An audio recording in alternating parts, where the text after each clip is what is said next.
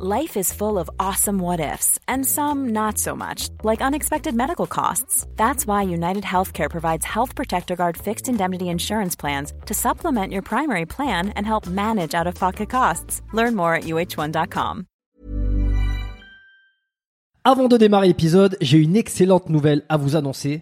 Ça avait été un carton la première fois, j'avais reçu énormément de messages de remerciements. Ils m'avaient fait confiance, ils ont eu raison, et moi aussi, et du coup, on a décidé de réitérer notre collaboration. Alors vous l'avez compris, Unae est de retour sur le podcast et grâce aux nombreuses commandes de la dernière fois, ben, je vous ai encore négocié une super réduction.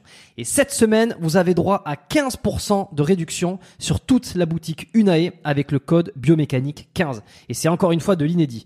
Alors pour ceux qui étaient complètement passés à côté la dernière fois, Unae c'est la marque de compléments alimentaires de Julien Vénesson qui fait l'unanimité dans le paysage français actuel dans le domaine de la santé et de la longévité. Ce sont des compléments d'ultra qualité avec des ingrédients de la plus haute pureté et qui sont issus de l'agriculture biologique. Ils ont une charte qualité incroyable et tout est vérifiable sur le site internet. Alors l'été arrive, il est temps de faire le plein de compléments et si vous voulez être au top de votre santé avec les meilleurs produits du marché, eh ben c'est l'occasion rêvée pour le faire. Je vous recommande à titre personnel les oméga 3 en bouteille qui sont considérés comme les plus quali actuellement sur le marché. Si vous voulez améliorer l'aspect de votre peau, la santé de vos articulations et de vos muscles, il y a aussi le collagène éthique qui est issu de poissons sauvages et d'ailleurs qui est en passe de devenir un best-seller chez eux. Je vous recommande aussi le magnésium Omnimag, hyper important pour le sommeil et la récupération nerveuse et musculaire. Vous avez aussi la vitamine D3 qui avait été un carton la dernière fois et qui est considéré comme beaucoup comme le complément à absolument avoir euh, et qui a un rôle dans quasi toutes les sphères de votre corps. Et puis ils ont aussi plein de nouveautés. Il y a le multivitamine spécial ménopause, il y a le sommeil serein qui est une version améliorée de la mélatonine pour ceux qui ont du mal à bien dormir. Il y a aussi, euh, alors je les ai pas encore testés, mais ça a l'air d'être du lourd. C'est le biotique immunité et le biotique digestion pour booster votre système immunitaire et votre microbiote. Enfin bref, vous allez sur la boutique, vous regardez ce qu'ils proposent, vous vous régalez. C'est sur unae.fr, U-N-A-E.fr. La dernière fois, vous avez été des centaines à passer commande. Vous avez créé des ruptures de stock sur certains produits. Alors cette fois, bah, traînez pas. Et en plus, je vous rappelle que vous avez 15% de réduction avec le code biomécanique 15. Ils ne font quasi jamais des réductions aussi importantes vu la qualité de leurs produits. Alors c'est le moment d'en profiter. La promotion, c'est cette semaine uniquement. Ça se termine ce dimanche, le 12 mai. Alors profitez-en un max et faites-moi vos retours. Et maintenant, place à l'épisode.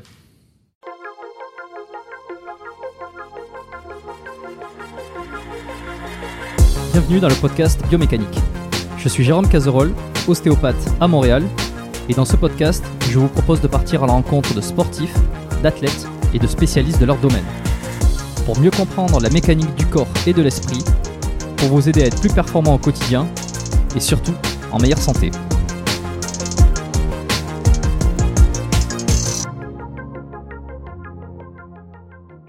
Bonjour Alexandre, bienvenue sur le podcast. Ravi de t'accueillir ici. Bah, merci à toi. Eh bien, je t'en prie, euh, je t'en prie. Merci d'avoir accepté l'invitation. Et euh, est-ce que tu pourrais te présenter succinctement, s'il te plaît, et enchaîner directement avec euh, me raconter ta toute première séance d'entraînement? Ok, on commence déjà avec les questions. ouais, ouais, là, j'enchaîne, j'enchaîne direct. Alors, pour me présenter, donc moi, c'est Alexandre. je suis coach sportif. Je suis entre guillemets même gérant maintenant d'une société de, qui fait du coaching en ligne. Euh, on est actuellement six coachs à travailler euh, dans, cette entreprise à plein temps. Et, euh, et, on aide les gens tout simplement à se transformer avec une grosse spécialité, c'est-à-dire qu'on est spécialisé dans les troubles du comportement alimentaire. Aujourd'hui, c'est vraiment notre spécialité. 90% des, des gens qu'on aide ont des problèmes vis-à-vis de, ça. Et, euh, et c'est pour ça qu'aussi on a un domaine maintenant d'expertise qui est euh, qui est assez poussé, que ce soit moi ou les autres membres entre guillemets de mon équipe, puisqu'on apprend un petit peu tous ensemble. Et, euh, et puis ça fait maintenant trois ans que l'on fait ça. Comment j'en suis arrivé là? En fait, c'est assez simple pour ceux qui ne le savent pas. Aujourd'hui, moi, j'ai été j'ai été obèse dans le passé, donc à 14 ans, j'ai fait 106,5 kilos. 14 ans, effectivement, c'est ça. Et j'étais petit, je devais faire peut-être 1m60. Donc on m'a diagnostiqué comme, euh, comme obèse morbide à l'époque.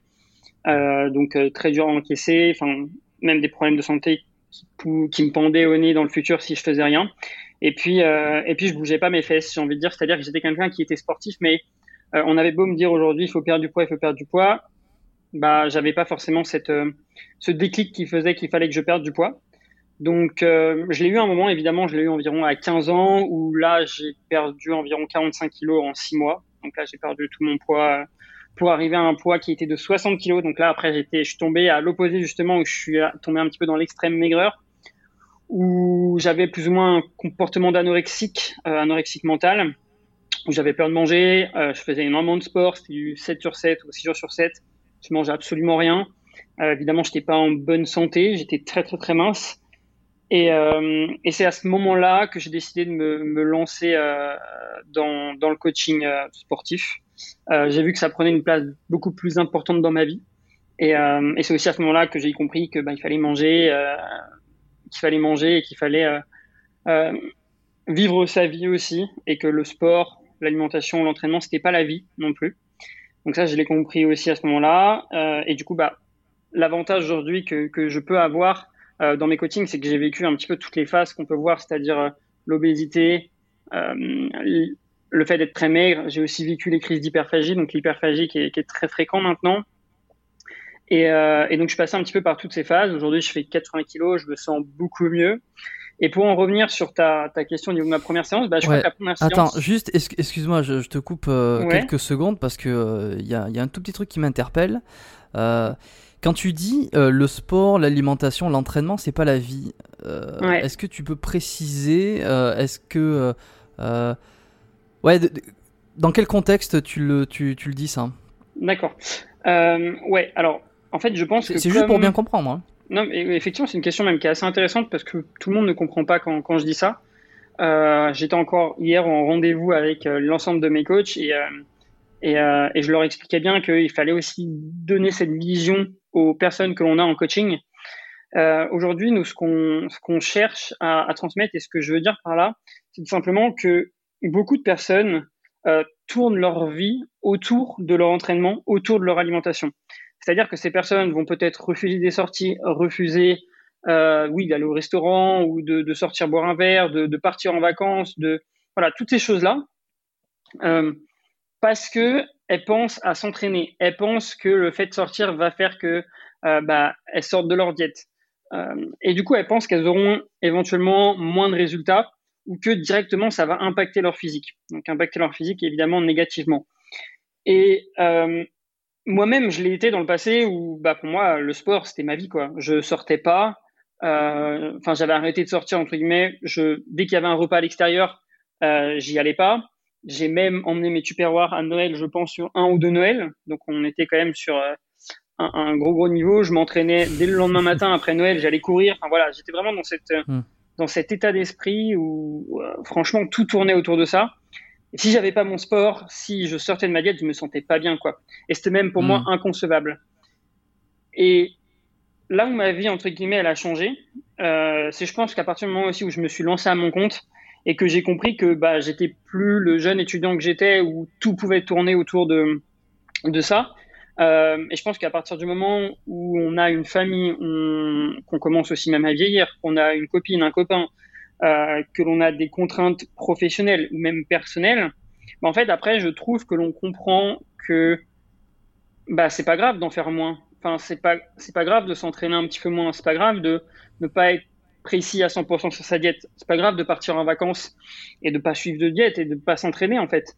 Euh, ça fait partie de la vie. Le but, c'est aussi d'avoir une vie normale et ce que je dis souvent, c'est que euh, souvent, il y a beaucoup de personnes d'ailleurs qui vivent un petit peu pour ça. Et, et je leur pose la question, c'est est-ce que tu dois vivre comme ça jusqu'à la fin de ta vie? Comment tu vas faire quand tu auras des enfants? Comment tu vas faire quand, euh, oui, tu auras des impératifs ou des choses comme ça? Ce sera pas possible en fait. Et, euh, et c'est vraiment ça que je veux, transmettre, c'est que euh, on peut avoir des résultats sans être dans les extrêmes. Dans 99% des cas, il n'y a pas besoin de s'entraîner six fois dans la semaine, il n'y a pas besoin de suivre une diète hyper restrictive je pense que euh, la clé, en fait, c'est de vivre et non pas de faire matcher un petit peu votre vie autour de votre entraînement et autour de votre nutrition, mais de bien faire l'inverse.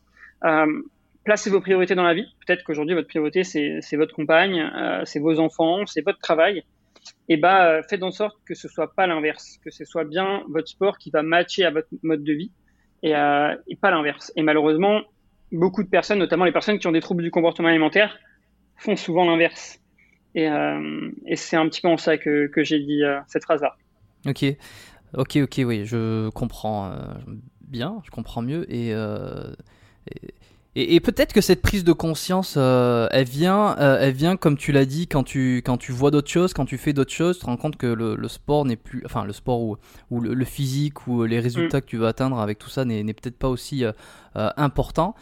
Et, je me demande si c'est aussi peut-être de parfois de voir que le résultat acquis à partir d'un certain niveau n'est plus n'est plus proportionnel, je dirais, aux efforts fournis. C'est-à-dire qu'à partir d'un certain, je trouve, hein, d'un certain mhm. niveau, d'un certain moment, d'un certain engagement dans le sport, l'alimentation et le, on va dire la bonne hygiène de vie, euh, euh, euh, le fait de faire des, des, des là pour Noël, comme tu dis, tu vois, d'amener son, d'amener sa bouffe à Noël ou dans des, on va dire dans des repas classiques, ça demande un effort, un investissement qui est colossal euh, pour au final un résultat qui va être, je trouve, pas à la hauteur du sacrifice demandé, tu vois. Et peut-être que ça, à un moment donné, euh, je suis pas, moi je suis pas certain d'être passé par exactement les mêmes phases que toi, en tout cas d'une manière aussi poussée. Euh, je me reconnais un peu, tu vois, dans l'idée de d'essayer de bien faire les choses, que tout tourne autour.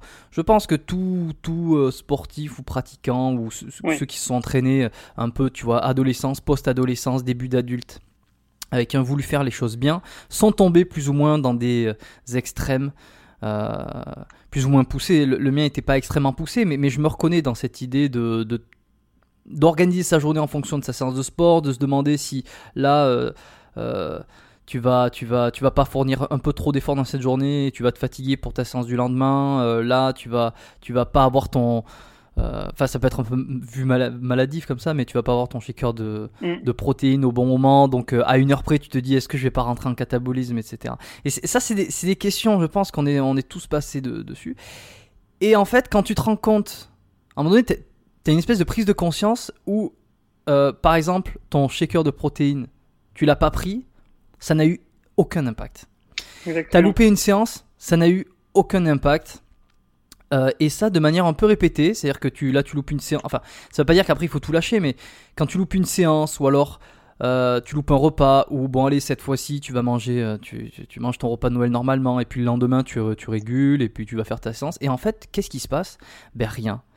Et, et ça n'a de manière maîtrisée, on va dire, les, enfin, les, les, écarts maîtrisés comme ça n'ont absolument aucun effet. Et, et, l'ultra sacrifice, à partir d'un certain niveau, euh, n'a plus de bénéfice. Donc je sais que moi, c'est le genre de truc à un moment donné que j'ai remarqué et je me suis dit, attends, mais pourquoi je, me continue, je continuerai à me faire chier, par exemple, à euh, prendre une collation dans mon sac à tout prix parce que je suis pas sûr d'entrer chez moi, mhm. alors que ça changera rien au final. Pourquoi je me fais chier à ce point-là euh, alors que ça changera rien? Et c'est peut-être à ce moment-là que euh, j'ai lâché la bride et que peut-être des personnes vont se reconnaître dans ce que je dis.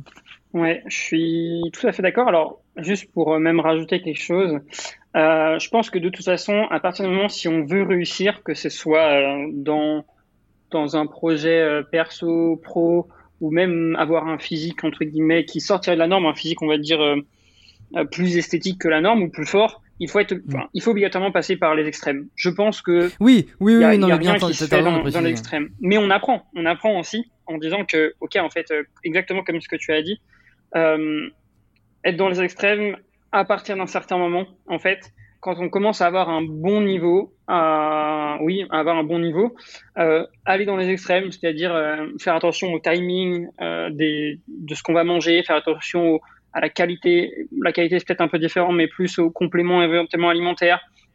À toutes ces choses-là, euh, peut-être que ça joue 1%, 2% sur le résultat final, 3, 4. C'est absolument mmh. rien, en fait. Et ce que, en fait, la, la, la vraie chose, euh, pour moi, c'est les sacrifices. Enfin, est-ce que ça en vaut la peine de faire tous ces sacrifices pour les résultats ou les victoires, en fait, qu'on va avoir? Euh, et moi, je pense qu'à partir d'un certain moment, non. C'est ça, et qui souvent, euh, tu, vas me dire si je me trompe parce que tu dois en côtoyer pas mal, euh, enfin tu as, dû en côtoyer, tu dois voir de quoi je parle. Euh, souvent, c'est pour un résultat, pour l'image de soi, pour, pour envoyer une, meilleure image de soi. Mm. Et en fait, les autres ne le voient même pas. C'est-à-dire que ce, ce 1 ou 2% que tu as dit d'amélioration, toi tu vas le voir quasiment pas et les autres vont pas du tout le voir. Et, là, et là tu prends conscience, tu te dis attends, euh, c'est-à-dire que je m'emmerde à ce point-là euh, pour finalement que ça soit invisible. Et, malheureusement, enfin, quand on parle musculation, quand on parle fitness, euh, alimentation, etc., on est quand même très porté sur l'image mm. de soi qu'on renvoie aux autres. il y a quand même. J'ai l'impression que les personnes les plus pudiques sont, sont celles qui, qui, sont le plus musclées presque, tu vois. Donc, il y, a vraiment, il y a vraiment ce truc-là. Euh, donc c'est là où en fait tu te dis mais pourquoi faire tout ça puisque moi je le vois à peine et les autres ne le voient même pas. et puis euh, je suis tout à fait d'accord et, en plus euh, de manière objective après quand on y pense et c'est peut-être compliqué quand, c'est sur nous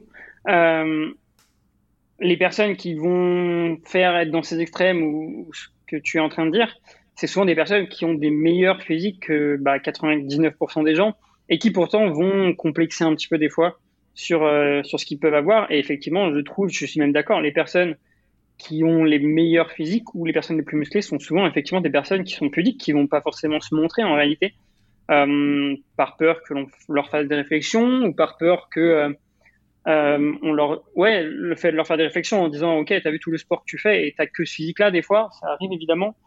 Euh, hmm. Mais oui, il y a, y a, un petit peu ce, ce, complexe et je suis tout à fait d'accord que qu'il n'y a pas besoin d'être dans les extrêmes et que euh, c'est pas forcément facile dans tous les cas. Même les personnes qui ont des super physiques, c'est pas toujours facile à vivre en réalité. Bon, on est bien rentré dans le vif du sujet, euh, enfin dans le vif, non pas encore exactement dans le vif, on va y venir, euh, mais, déjà ça pose les bases. Ce que je trouve très intéressant de toi dans ton approche, c'est cet aspect autour des, TCA, donc qui sont les troubles du comportement alimentaire. Euh, on, est dans un sport, là, comme on l'a un petit peu dit, euh, euh, très basé sur l'image, sur, sur ce qu'on renvoie, sur c'est superficiel, hein, on pourrait dire. Et pourtant, alors, alors quand je dis superficiel, l'image, ça, invoque de suite à justement des troubles du comportement alimentaire pour, pour, pour, essayer d'adapter cette image-là. Et pourtant, c'est pas beaucoup mentionné, je trouve. Il n'y a pas beaucoup de personnes qui parlent euh, de troubles du comportement alimentaire, tu vois, que ce soit l'anorexie, que ce soit mm. euh, la boulimie. On, y reviendra sur, les, sur ces termes-là. Et il n'y en a pas beaucoup. Et, et tu j'ai l'impression euh, que tu es l'un des seuls qui, qui ouvertement parle et, et s'associe, enfin s'associe, se spécialise un petit peu dans, dans, cet aspect des troubles du comportement alimentaire. Et toi, est-ce que tu as remarqué que vous étiez très peu dans, dans cette spécialité dans le milieu. Euh, et est-ce que tu en vois beaucoup? Attends, est-ce que vous étiez très peu euh, à proposer des services euh, spécialisés, on va dire, en troubles du comportement alimentaire? Et est-ce qu'il y a beaucoup de personnes qui en souffrent et qui auraient besoin justement d'avoir des, des, pros, des personnes pour s'occuper de ça? Alors, est-ce qu'on était beaucoup déjà à, en proposer ce service Franchement, au début, je dirais non. Maintenant, ça se démocratise de plus en plus. Il y en a euh, peut-être un petit peu qui arrive, mais le problème c'est que les gens qui peuvent dire des fois qu'ils le sont n'ont vraiment pas la bonne expertise. Je récupère entre guillemets des, des personnes en coaching qui ont été voir euh, des mauvaises personnes et qui reviennent avec des, TCA encore euh, encore plus importants.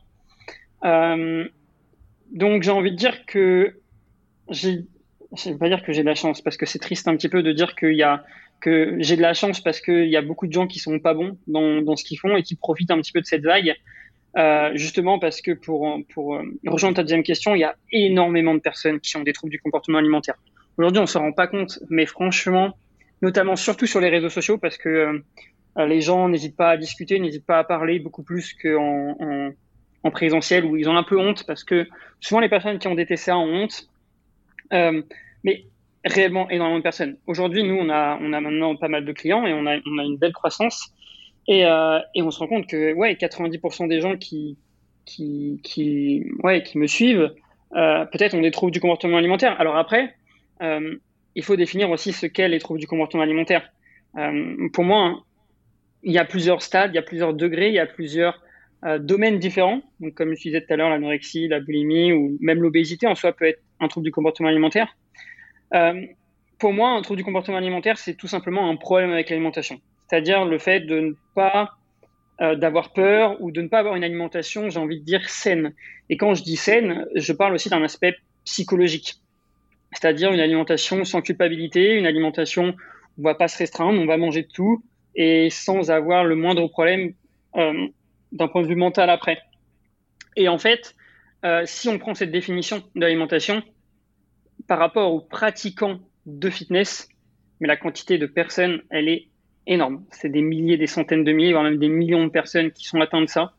Euh, pourquoi? Bah, Tout simplement avec, euh, entre guillemets, l'avènement des réseaux sociaux. C'est-à-dire, on voit des physiques de plus en plus euh, parfaits, qui sont retouchés, qui prennent éventuellement des produits dopants, ou qui vivent, même pour, pour la musculation, pour le sport. et ce que je trouve dommage, c'est que des, jeunes personnes, des, des, mamans ou des choses comme ça, vont aller vont aller se comparer à, des, jeunes, par exemple, qui ont 25 ans, 20, ouais, 25 ans et qui vivent pour ça, puis qui en plus retouchent leurs photos et qui en plus prennent des produits dopants mais il n'y a aucun point de comparaison en fait. Mais ces personnes vont le faire quand même et vont pas se rendre compte qu'il y a un fossé entre elles et, enfin oui ces personnes et ce que les autres font, qui peuvent manger pour ça, dormir pour ça, s'entraîner pour ça euh, et qui ont toutes les aides extérieures et elles en fait. Et du coup la différence elle est vraiment impressionnante et bah oui ça développe des troubles du comportement alimentaire parce que euh, on se dit ouais mais si je mange normalement j'aurais pas ce physique et ces personnes veulent ce physique alors qu'en réalité, c'est impossible. Et, je leur dis souvent, je leur dis, mais c'est pas possible ce que tu me demandes. Tu vois, t'as pas les mêmes contraintes. Est-ce que tu peux dormir 9 heures par, euh, par nuit? Est-ce que tu peux manger quand tu veux? Est-ce que tu peux dormir autant que tu veux? Est-ce que tu as zéro stress sur ta journée? Bah, peut-être que tu as des enfants, peut-être que tu as un travail. Tout ça, en fait, c'est il faut le comprendre.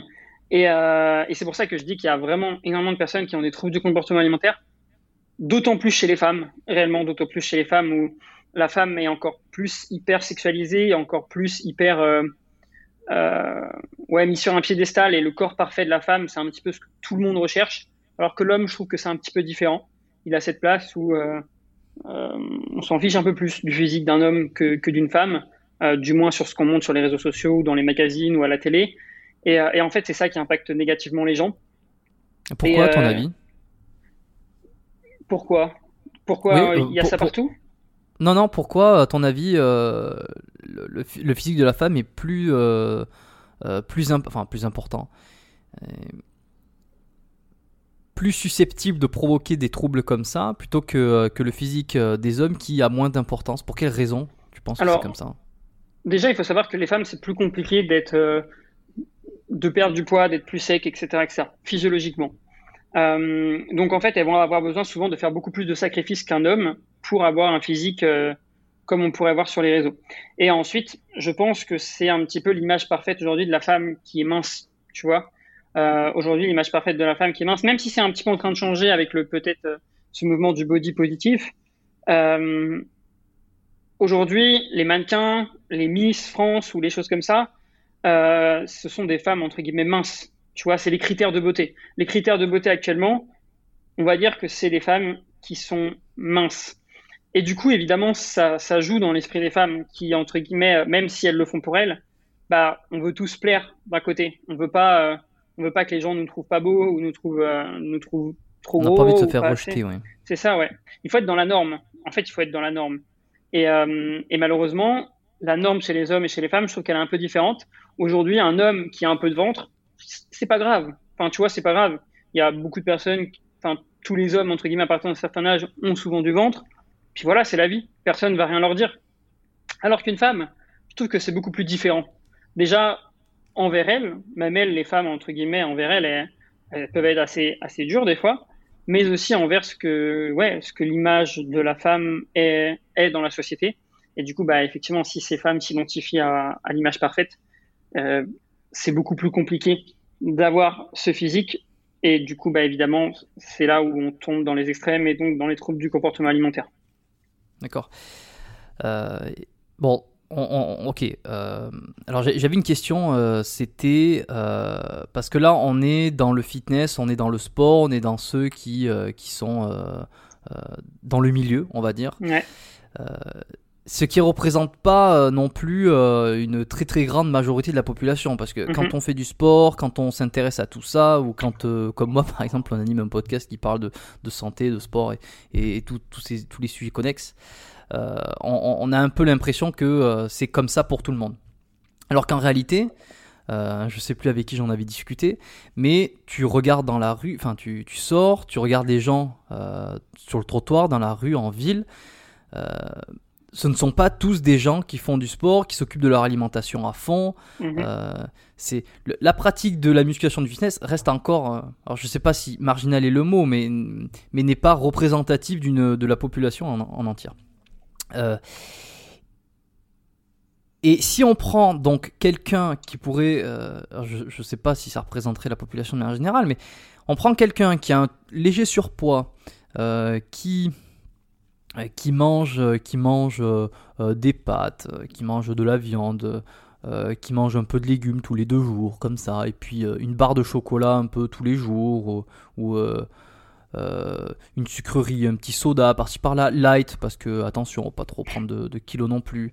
Euh, et puis, et puis tous les deux trois tous les deux trois jours, on fait un repas avec les amis où on va euh, soit un fast-food parce que parce qu'on n'a pas le temps, ou soit on se fait un barbecue avec des merguez et tout ça. Est-ce que on est parce que tu parlais d'alimentation saine, enfin de, comportement sain envers l'alimentation. Est-ce que le cas que je viens de te décrire est un comportement sain? Sachant que, alors je précise d'un point de vue psychologique, on va prendre le cas jusqu'au bout, que euh, cette fameuse personne que je te décris n'a aucun problème, en tout cas apparent, euh, d'image de soi. C'est-à-dire que, y a, comme tu le disais, c'est ce, on va prendre que c'est un mec hein, euh, qui a un peu de bide, qui est à l'aise avec ça, qui a pas de problème, qui même s'en amuse en fait. Il y, a aussi un truc, ici, le gras c'est la vie, on aime la bonne bouffe, qui a un peu de bide, qui a pas réellement de problème, qui est bien, il a ses problèmes, euh, enfin qui a pas de problème avec son, avec son physique en tout cas, qui a des problèmes euh, comme tout le monde dans sa vie professionnelle, ailleurs, il a, il a ses ennuis, hein, chacun ses, ses soucis.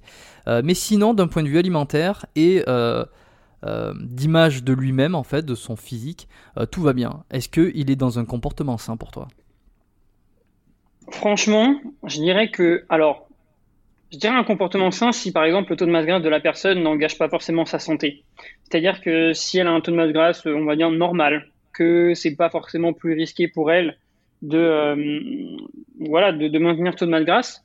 Franchement, j'ai envie de dire que oui, ça peut être quelque chose de, sain euh, parce qu'elle est ok avec son physique, psychologiquement tout va bien. Elle mange évidemment de tout, puisque comme tu me disais voilà, il y a des légumes, il y a de la viande, il y a un peu de tout. Euh, Pour moi, c'est quelque chose de sain. Après, là, je parle réellement d'alimentation évidemment, à ça, j'essaierai, si possible, d'ajouter une activité, euh, une activité sportive, peut-être cardio ou musculaire, un petit peu quand même pour s'entretenir. Euh, mais juste d'un point de vue alimentation, c'est peut-être plus sain qu'une personne qui a peur de certains aliments ou de choses comme ça, parce que cette personne mange de tout, elle a aucun problème avec son physique, elle a aucun problème avec son alimentation, rien ne lui fait peur. Pour moi, ça c'est quelque chose qui, qui est sain et, euh, et c'est quelque chose auquel beaucoup de personnes aspirent. Hein. Rien que le fait de manger normalement, je dis bien normalement entre guillemets, puisque là tu, tu me parles d'une personne qui en soi, on va dire, serait normale, un Français euh, lambda. Euh, ouais, beaucoup de personnes aspirent à ça. Et pour moi, c'est ça. Il y, a quand même le soda euh, consommé régulièrement, si ce n'est pas quotidiennement. Il y, a, il y a un Mars, un Twix, un, petit gâteau au chocolat, un dessert par-ci par-là. toujours régulièrement quand même de la nourriture euh, industrielle, sucrée, euh, dont on, dont, dont on sait maintenant euh, que c'est tout sauf nutritif.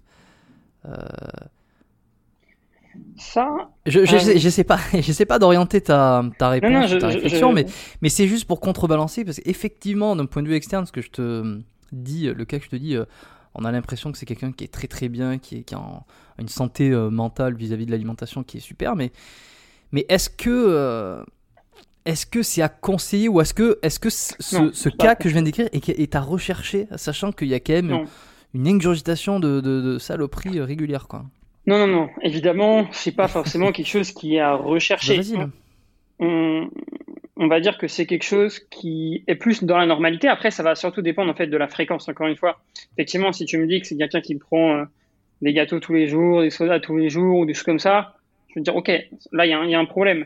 Par contre, si c'est genre une, deux fois par semaine, ok, là ça va. C'est là où je, où je parlais vraiment de, fait d'être sain. C'est plus d'un point de vue psychologique. Euh, mm. Physiologique, c'est effectivement différent. Évidemment, moi, mon meilleur conseil, c'est de manger un maximum d'aliments sains, un maximum d'aliments bruts dans tous les cas. connaît des troubles du comportement alimentaire ou pas, euh, parce que votre corps vous en remerciera. Vous serez plus en forme, en meilleure santé. Et, euh, et je prends souvent cet exemple, mais on, on le sait. Euh, par exemple, le, le, j'ai déjà été au Japon. Donc les Japonais, ils sont connus pour entre guillemets avoir une longévité extraordinaire par rapport, par exemple, à la France ou aux pays occidentaux. Et pourquoi? Bah évidemment, quand on regarde leur alimentation, pour y avoir été, il y a beaucoup moins de soda. Euh, y a des distributeurs. Quand il y a des distributeurs, c'est de l'eau ou du thé qu'il y a dedans. Euh, de manière générale, ils mangent très sain, des algues ou des choses comme ça. évidemment, il n'y a pas tous ces trucs industriels que nous on peut avoir. Et je pense qu'évidemment, c'est un rapport. Enfin, c'est même sûr que c'est un rapport. Donc, si on parle euh, d'un point de vue effectivement santé, évidemment, je déconseille d'avoir ce genre de choses. Si on peut se passer d'ailleurs de ce genre de choses, tant mieux. Euh, mais si c'est occasionnel, c'est pas non plus très grave. Et mon meilleur conseil d'ailleurs par rapport à ça, c'est évidemment, euh, je pense que c'est quelque chose qui est intéressant. C'est une vision que, que j'ai, c'est euh, de, de, ne jamais manger de produits forcément industriels ou de produits un petit peu pas top lorsque l'on est seul. Et souvent, je mmh. conseille de, de consommer ce, ce genre d'aliments si on a envie d'en consommer, de se faire plaisir lorsque l'on mange à l'extérieur, qu'on est avec des amis, qu'on qu'on va au restaurant ou ces choses comme ça de vraiment avoir cet aspect, euh, ok, bah là quand j'y vais, je peux manger ça. Mais sinon chez moi, évidemment, j'essaie de manger un maximum d'aliments sains. Euh, et en plus, c'est beaucoup plus facile de ne pas en acheter, ce qui fait que c'est plus simple de résister aussi. Voilà un petit peu ma, vision hein, des choses. Et encore une fois, effectivement, si on peut, il y, a beaucoup de personnes d'ailleurs qui conseillent aujourd'hui dans le fitness 80% d'aliments euh, sains ou entre guillemets sains, ça veut absolument rien dire, mais 80%, 80 d'aliments euh, bruts, on va dire, et 20% d'aliments industriels. Moi, je suis pas d'accord. Je pense qu'aujourd'hui, c'est 100% d'aliments bruts, si possible, évidemment. Hmm. Encore une fois, si possible. Ouais. Et puis, euh, le reste, c'est quand on est à l'extérieur, pour moi. Et euh, j'ai écouté euh, un épisode qui est sorti il y a un petit moment euh, du, du, de la chaîne podcast euh, Thinkerview. Je sais pas si tu connais. Non. Les, la, la, chaîne. très très intéressant ce podcast. et récemment, enfin récemment, j'ai écouté récemment euh, alors je me souviens plus de la personne qui intervenait, mais c'était sur euh, l'agroalimentaire en fait. Mm-hmm. c'est un épisode qui a, qui a, qui a cartonné. je me demande s'il n'a pas plus d'un million de vues sur YouTube. Euh, je conseille à tout le monde. Alors, je, je, suis désolé, je ne me rappelle pas du nom de l'épisode. Je vais essayer de chercher en même temps. Euh, mais, mais, mais, mais ça, donne, euh, ça donne une image, euh, ça donne une idée un petit peu de ce qui se passe dans le milieu euh, agroalimentaire industriel. c'est effrayant, évidemment. C'est effrayant. Et, et, puis, et puis là, ça rejoint ton conseil de, de, de, passer à du 100% non industriel, 100% brut, sachant, sachant que même avec du 100% brut, de toute façon, on n'aura pas quelque chose de de top du top quoi. à, à moins, à moins d'aller directement chez euh, euh, le, le, le, producteur local, d'aller chez l'agriculteur, enfin le, le, d'aller chercher ses fruits, légumes euh, bio euh, euh chez le, le cultivateur d'à côté ou la, la, viande pareil. Mais bon, c'est pas facile, surtout quand on habite dans une grande ville. Donc mm. je, je, vais chercher et, et, je donnerai le nom du, de l'épisode après. Et ça permet, alors je, je, rebondis quand même là sur je rebondis, je transitionne sur les, donc les troubles du comportement alimentaire. Euh, est-ce est que déjà tu peux me les, citer ou euh, est-ce qu'il y a une liste qui est exhaustive euh, qu'on peut, qu'on peut donner déjà On a parlé d'anorexie, boulimie, il y a d'autres trucs? Alors, bah déjà en fait les troubles du comportement alimentaire, comme je l'ai dit tout à l'heure, c'était effectivement le, le fait d'avoir une alimentation qui serait pas forcément saine, mais pas forcément saine d'un point de vue psychologique. Réellement, là, je parle réellement d'un point de vue psychologique, parce qu'en soi, c'est ça, les troubles du comportement alimentaire. Euh, d'un point de vue exhaustif, moi, souvent, les, cas que je vais avoir à traiter, je vais avoir euh, l'obésité, si on peut appeler ça un trouble du comportement alimentaire. Encore une fois, il va y avoir plusieurs degrés de troubles du comportement alimentaire. On va avoir l'obésité, on va avoir euh, les crises d'hyperphagie, donc l'hyperphagie, qui est très, très, très fréquent maintenant.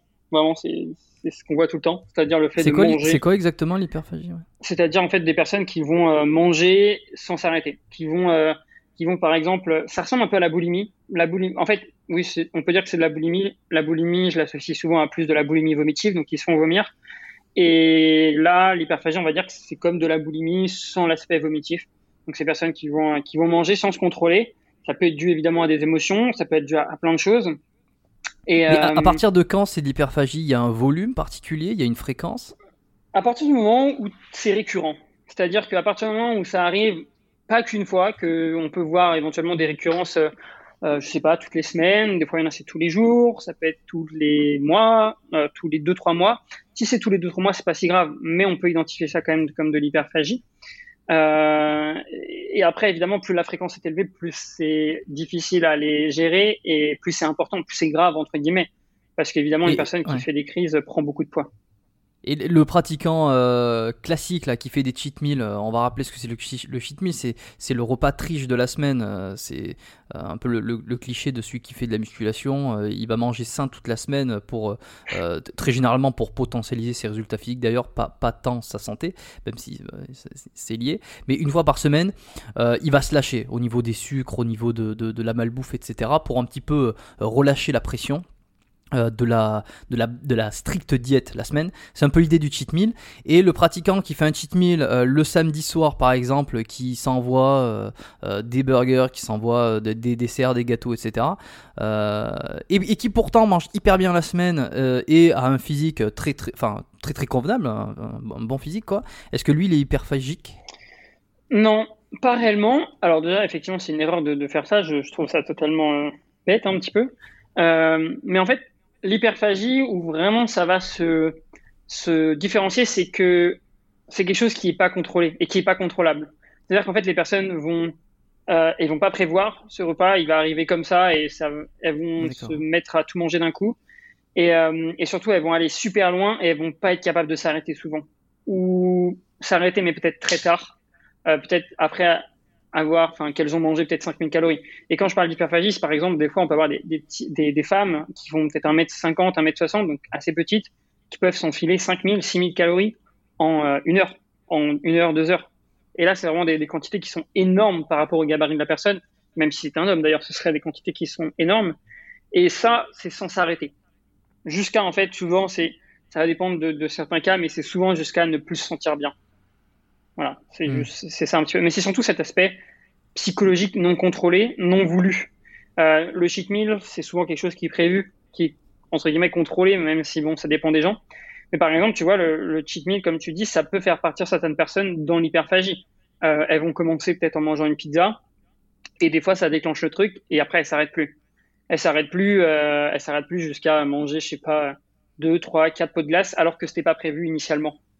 Et dans ce cas-là, là, on peut dire que c'est peut-être plus un comportement euh, euh, identique à, aux autres personnes.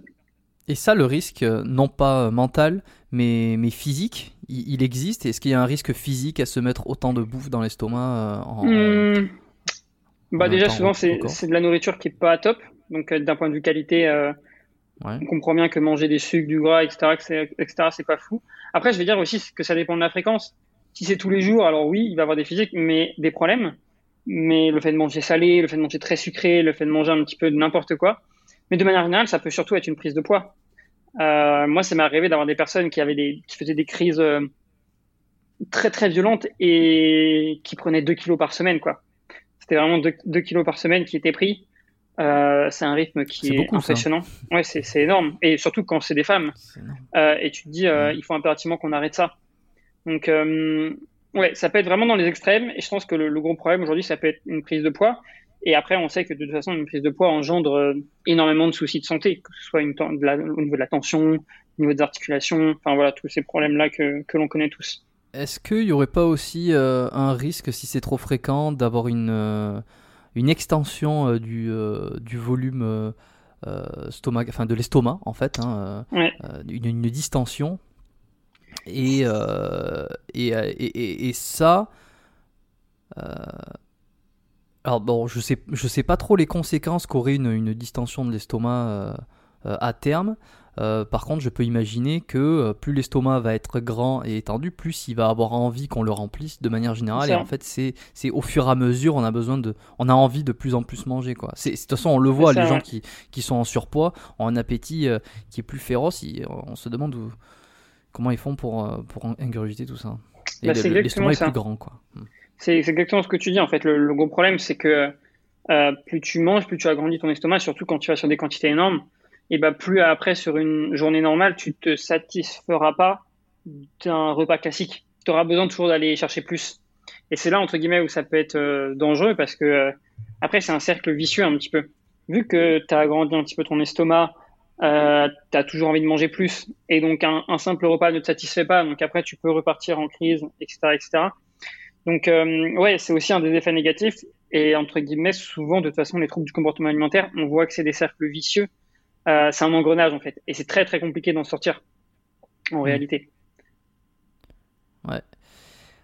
Euh, le la petite variante euh, de l'hyperphagie, donc la boulimie, euh, on a un peu le même comportement euh, de, vouloir manger tout, enfin de, vouloir manger en grosse grosse quantité en, en, un temps prédéfini, on va dire. Mais sauf que derrière, on veut se faire vomir. Ouais. Hmm. ça, c'est surtout des personnes en fait qui ont peur de prendre du poids, même si dans tous les cas, même les personnes qui font de l'hyperphagie ont peur aussi de ça, mais par, par, exemple, certaines personnes qui font de l'hyperphagie ont, peur aussi de se faire vomir, tu vois, ou, ou le fait de faire vomir, ça fait passer aussi vraiment un cap. Tu vois, une personne qui fait de, de l'hyperphagie, peut-être qu'elle va pas se dire je suis malade. Alors une personne qui va se faire vomir, euh, elle, va, elle va en avoir conscience qu'elle est malade. Elle va, elle va avoir conscience que c'est pas normal en fait ce qu'elle est en train de faire. Donc on va dire que c'est une étape qui est un petit peu au-dessus, supérieure. Euh, évidemment, il y a moins de prise de poids que sur de l'hyperphagie puisque les personnes se font vomir mais, euh, mais d'un point de vue psychologique, c'est aussi pas bien. Et la preuve, euh, je prends souvent cet exemple, j'ai une, une, personne en coaching, euh, une femme du coup, qui, ça fait 20 ans, qui a fait des, des crises de boulimie vomitive. 20 ans. Et ça fait 15 ans, je crois, qu'elle est mariée à un homme. Et l'homme avec qui elle est ne sait toujours pas ah oui. qu'elle fait des crises. Et il y en a plein des femmes comme ça. Et parce qu'elles ont honte un petit peu. Et comme quoi, en fait, elle se rend compte que c'est une maladie, mais le problème, c'est encore une fois, c'est la compréhension. Ces personnes ont souvent peur d'être jugées. Et contrairement à une autre maladie, ou une autre maladie, par exemple, aujourd'hui, si, si on a un cancer ou je ne sais quoi, euh, on va pas se faire juger. On va pas se faire juger. Les, gens vont juste dire, euh, OK, tu as un cancer, on, va te soutenir. Euh, oui, mais parce, que, le cancer aussi, c'est quelque chose de multifactoriel dont on n'identifie pas la cause, ou en tout cas, on ne la, on ne la, on, ne la connaît pas. Euh, alors que, alors que ça, on aurait tendance, alors moi j'imagine, hein, j'imagine qu'on aurait tendance à se dire que, euh, euh, que la faute est, à 100% euh, de la personne. Quoi. Mm. C'est, le, cancer, on le choisit pas, parce que, il enfin on le choisit pas. Évidemment, si ça fait 20 ans que tu, que, tu, que tu fumes, que tu manges n'importe quoi, que tu... Euh, oui, tu vois, ça, tombe un peu euh, logique, mais, mais on n'a pas cette idée de se dire, bah, c'est, on se dit, tu es pour rien, tu vois, le cancer, c'est un fléau, tu es pour rien, ça t'est tombé dessus. Alors que la boulimie, euh, on aurait peut-être tendance à se dire, mais ouais, mais tu te fais, arrête, arrête tout simplement, hein. tu vois. c'est ça que j'imagine. C'est exactement ça. Mais le problème, c'est que les, les, gens ne se rendent pas compte qu'en fait, c'est pas réellement comme ça que ça marche. C'est une maladie. C'est une maladie. C'est genre euh, des personnes qui ne peuvent plus contrôler entre guillemets ce qu'ils font et qui ont besoin de se faire aider. Parce que souvent les personnes ont honte euh, et n'osent pas en parler. Et il faut savoir aussi que les troubles du comportement alimentaire sont très mal traités. Même, je parle enfin, avec des spécialistes. Je connais beaucoup de personnes qui ont, euh, oui, été voir des spécialistes, des médecins ou des choses comme ça, et qui ne savent pas en réalité comment un petit peu gérer ça et c'est un petit peu le problème parce que pour moi, une personne qui a des troubles du comportement alimentaire a besoin d'être suivie. Et le problème d'un rendez-vous, par exemple, chez un spécialiste, c'est que tu vas le voir une fois dans la semaine, une fois toutes les deux semaines, c'est pas suffisant. Si entre les deux semaines, la personne a besoin de toi, t'es pas là. Et ça, je pense que c'est du coup un, des problèmes aujourd'hui de, ça, et c'est pour ça que c'est compliqué de gérer ces, ces, cas. Et que, bah, par exemple, on revient sur l'anorexie dont, dont j'ai pas parlé tout à l'heure, mais le problème aujourd'hui de l'anorexie, c'est que le système traite alors c'est un peu difficile à dire parce que toi effectivement tu es dans le milieu de la, de la santé, ma, ma compagne aussi est, est, dans, est, médecin, donc euh, elle connaît un petit peu ça aussi. Et en fait, les, je sais pas si tu sais un petit peu comment se passent euh, les personnes qui sont euh, anorexiques. La plupart du temps, quand elles sont hospitalisées, euh, c'est des contrats au poids, c'est-à-dire que c'est des personnes en fait qui sont entre guillemets enfermées, qui n'ont pas le droit de sortir, qui n'ont pas le droit de voir leur famille, qui n'ont pas le droit d'avoir leur téléphone tant, qu'elles n'ont pas pris tant de poids. Hmm. Et c'est super dur psychologiquement c'est un petit peu barbare, moi je trouve.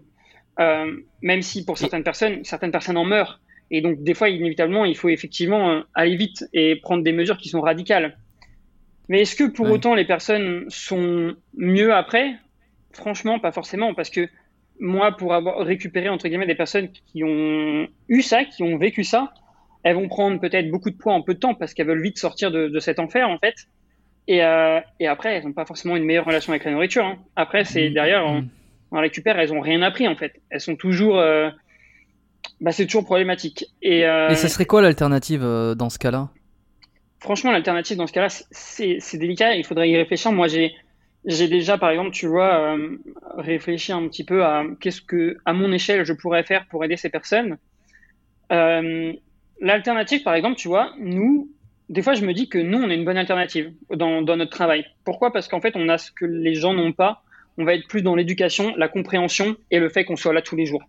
Tu vois, une personne qui, est anorexique ou une personne qui a des, problèmes de ce côté-là va avoir un petit peu besoin d'un soutien quotidien.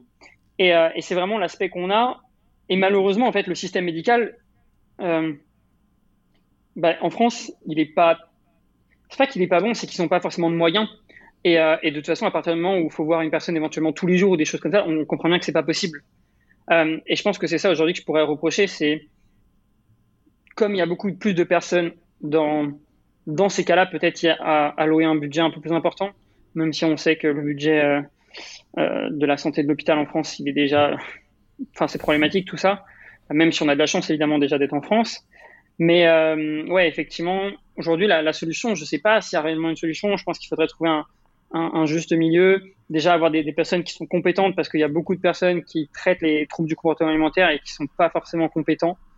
Euh, il y a beaucoup de, en fait, il y a beaucoup de personnes aussi qui sont formées et c'est bien de se former, mais il y a l'expérience en fait qui, qui, joue aussi, tu vois. Euh, je pense la compréhension de ce que vivent ces personnes aujourd'hui, c'est très très important. Euh, que de leur dire que tu sais entre guillemets ce que tu ce qu'elles sont en train de vivre, euh, de vivre, ouais, et que tu comprends, tu comprends que c'est pas facile et tu comprends et savoir trouver les bons mots en fait. Je pense que c'est ça le, le, plus important, c'est en fait c'est faire avoir à ces gens le déclic, le déclic qui va, qui vont se rendre compte que ok il y a quelque chose qui va pas. Parce que de manière générale, des fois elles l'ont pas ces personnes, des fois elles sont super minces et elles s'estiment pas très minces. Tu vois, elles vont dire mais non je le suis pas. Ou des personnes qui sont obèses inversement, non non ça va, je suis tout va bien pour moi. Alors que non, en réalité, tu as du poids à perdre. Euh, la preuve, tu as, as, de l'hypertension, tu as des choses comme ça. Euh, donc voilà, ce serait peut-être plus être dans l'éducation et le problème, encore et une tu... fois, pour moi, c'est le temps. Ouais, et, et, et, tu vois, là, je, en parlant de, de déclic, de, de, de prise de conscience, c'est là où je pense que d'une certaine manière, euh, les influenceurs fitness, influenceurs ou euh, créateurs de contenu, je, on les appelle comme on veut, euh, pourraient avoir leur rôle et, et, et, certains ont un rôle. Et tu vois, je pense à. Euh, c'est très cliché, Thibaut InShape, mm -hmm. qui est, euh, pour ceux qui ne le connaissent pas, pour, pour, les rares, les, les, les, très très rares qui ne connaissent pas Thibaut InShape, peut-être qu'ils sont. Peut-être les auditeurs qui écoutent, qui, ne sont, qui sont d'une génération un, un, petit peu plus ancienne, on va dire. c'est le influenceur slash youtubeur.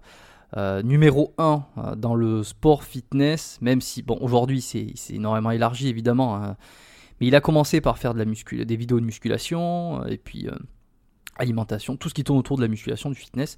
Il a popularisé, il a aidé, on va dire, à populariser ce sport et cette mentalité. Et et il y en a beaucoup quand même qui lui rendent, qui lui rendent hommage dans un sens parce que il a quand même fait évoluer le truc, quoi, tu vois. Mhm.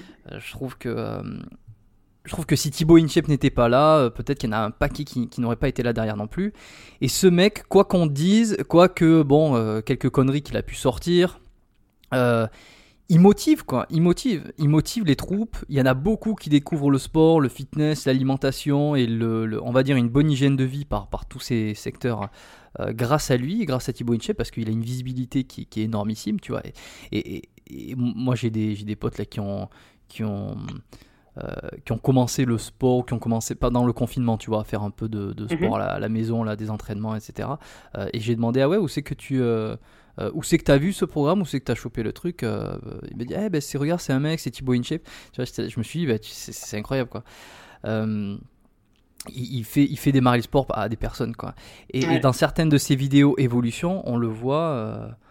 Commenter ou, décrire des, personnes qui sont parties de très très bas, qui avaient des troubles du comportement alimentaire comme ça, qui étaient des femmes ou des mecs qui étaient anorexiques ou obèses ou, ou boulimiques, enfin bref. Mhm.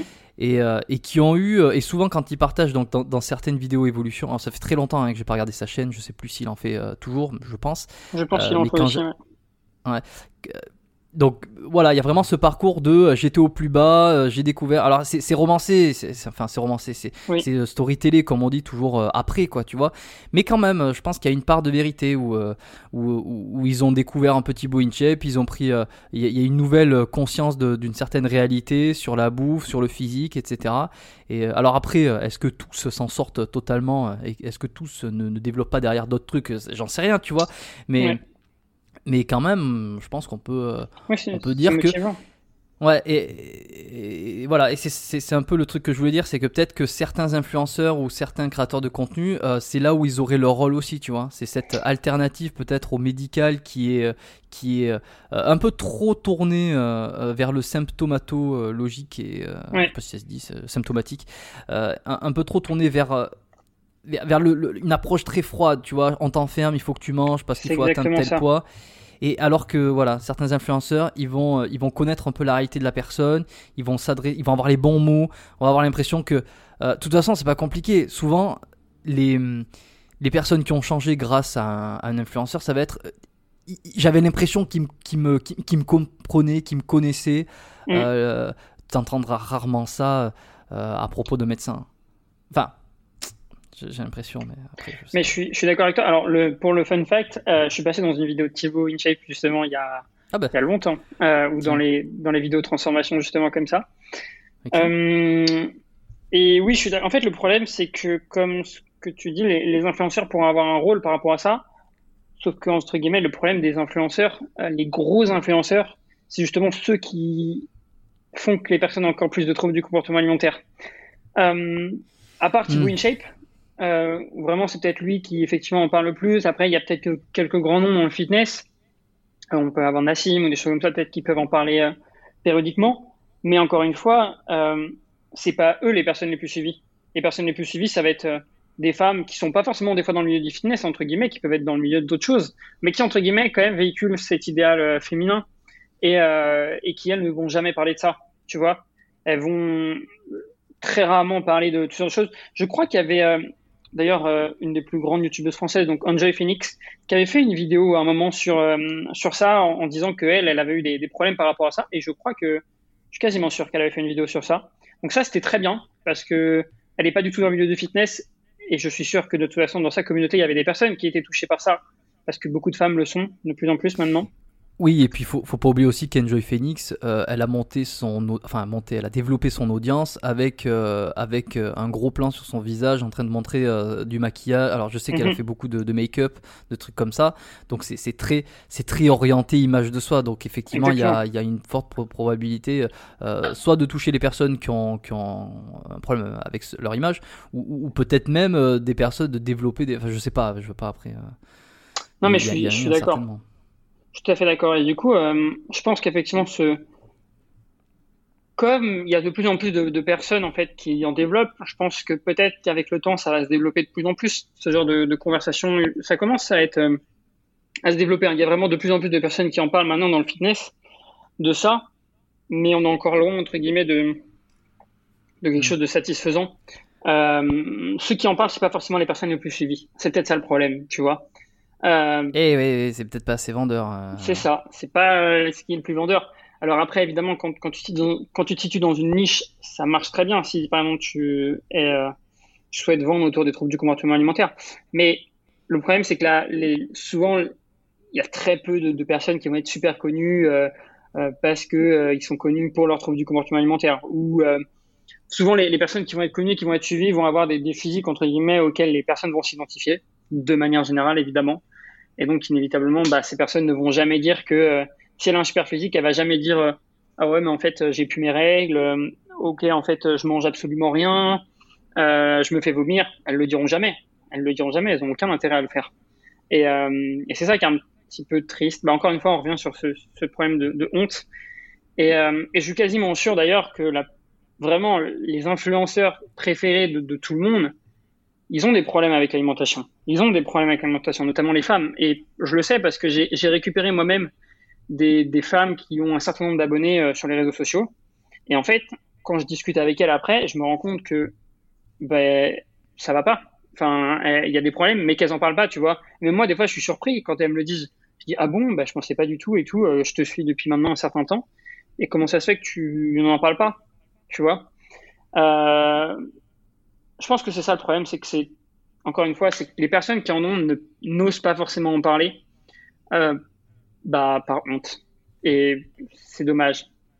C'est dommage. Hmm. Euh, tout à l'heure, le podcast, le podcast ou euh, vidéo, parce que également sur, sur YouTube, que j'ai mentionné, donc c'est la chaîne, c'est Thinkerview.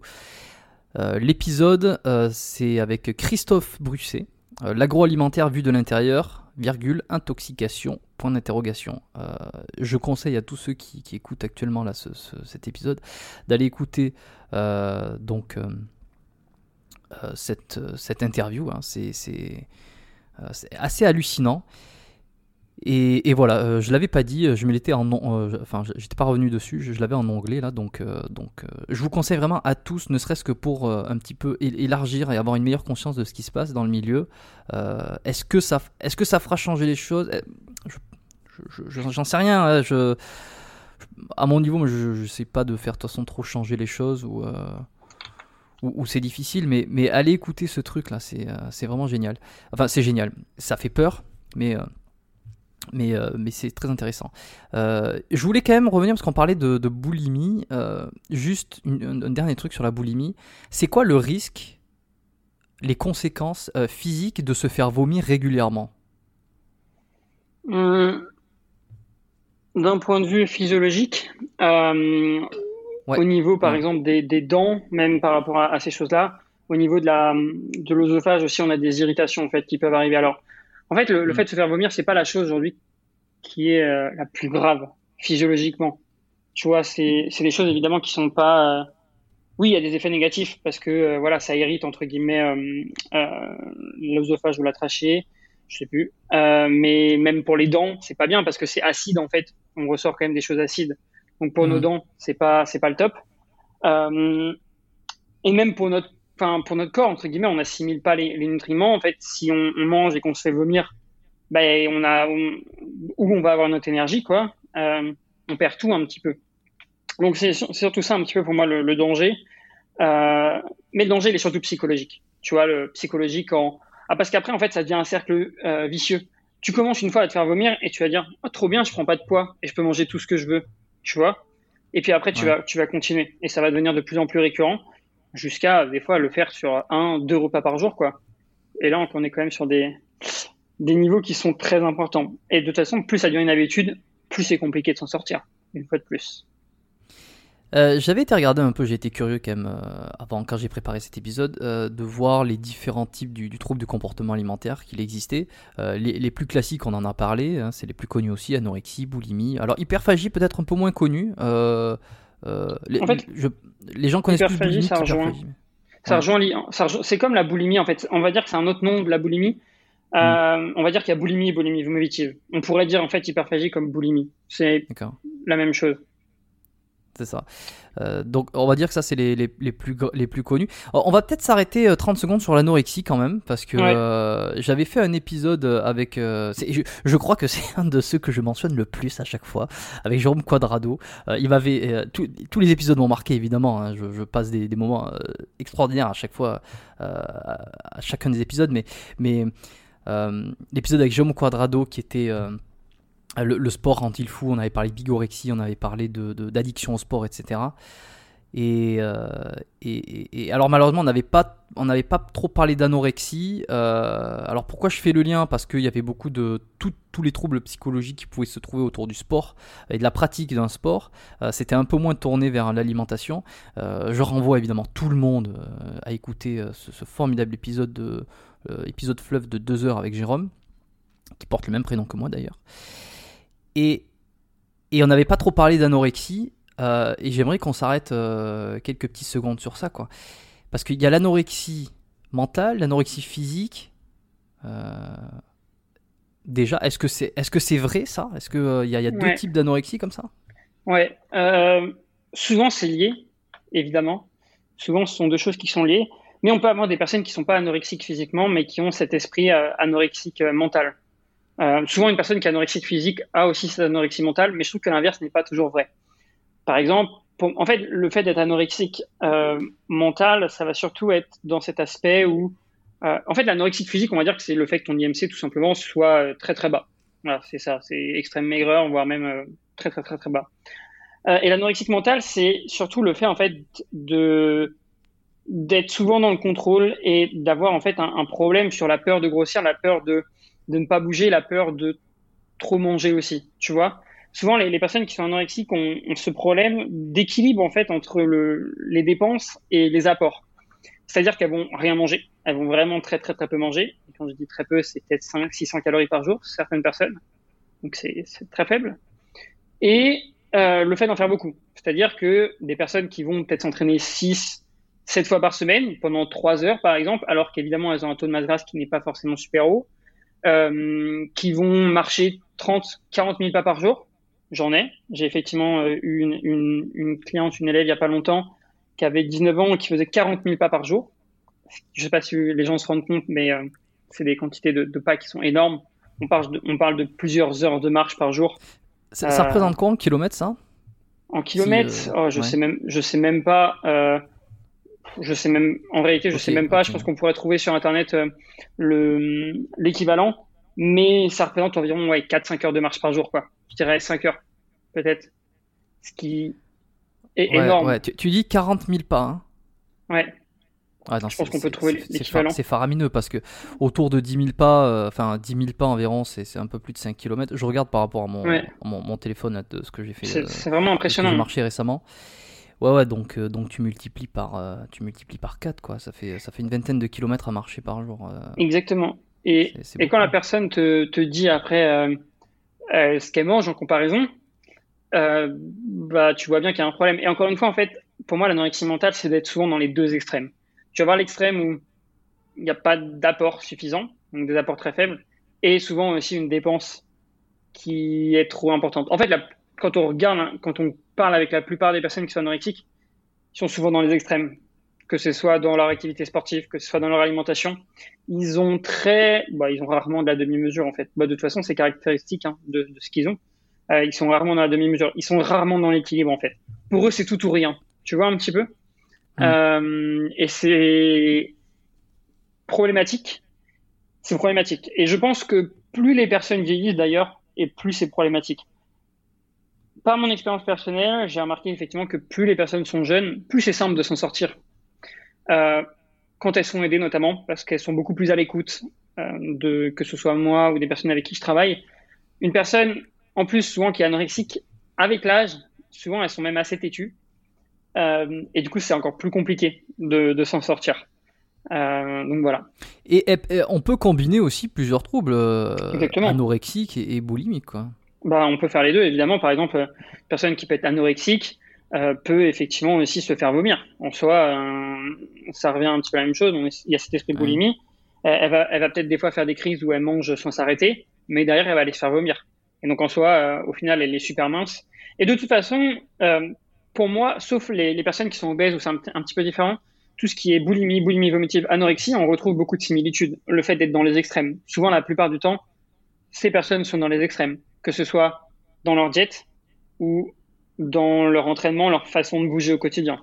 ils sont souvent dans les extrêmes. Par exemple, on remarque que beaucoup de personnes qui font de la boulimie ou de la boulimie vomitive, en général, hors crise, elles mangent très peu. Elles mangent d'ailleurs souvent euh, très très très très très peu. Et ça peut expliquer évidemment qu'elles font des crises après. Mais souvent, ces personnes, évidemment, sont dans les extrêmes. Euh, et c'est pas la demi-mesure, justement, ce dont on parlait au début du podcast. Euh, tu vois, où on disait que ça servait à rien d'être dans les extrêmes. Bah, même être dans les extrêmes peut amener en fait à, à des TCA. Ok. Bon, ça c'était pour les, les, TCA les plus connus. Euh, j'ai fait donc, je disais, mes petites recherches et j'ai vu qu'il existait d'autres euh, types de troubles alimentaires. Euh, assez enfin, originaux.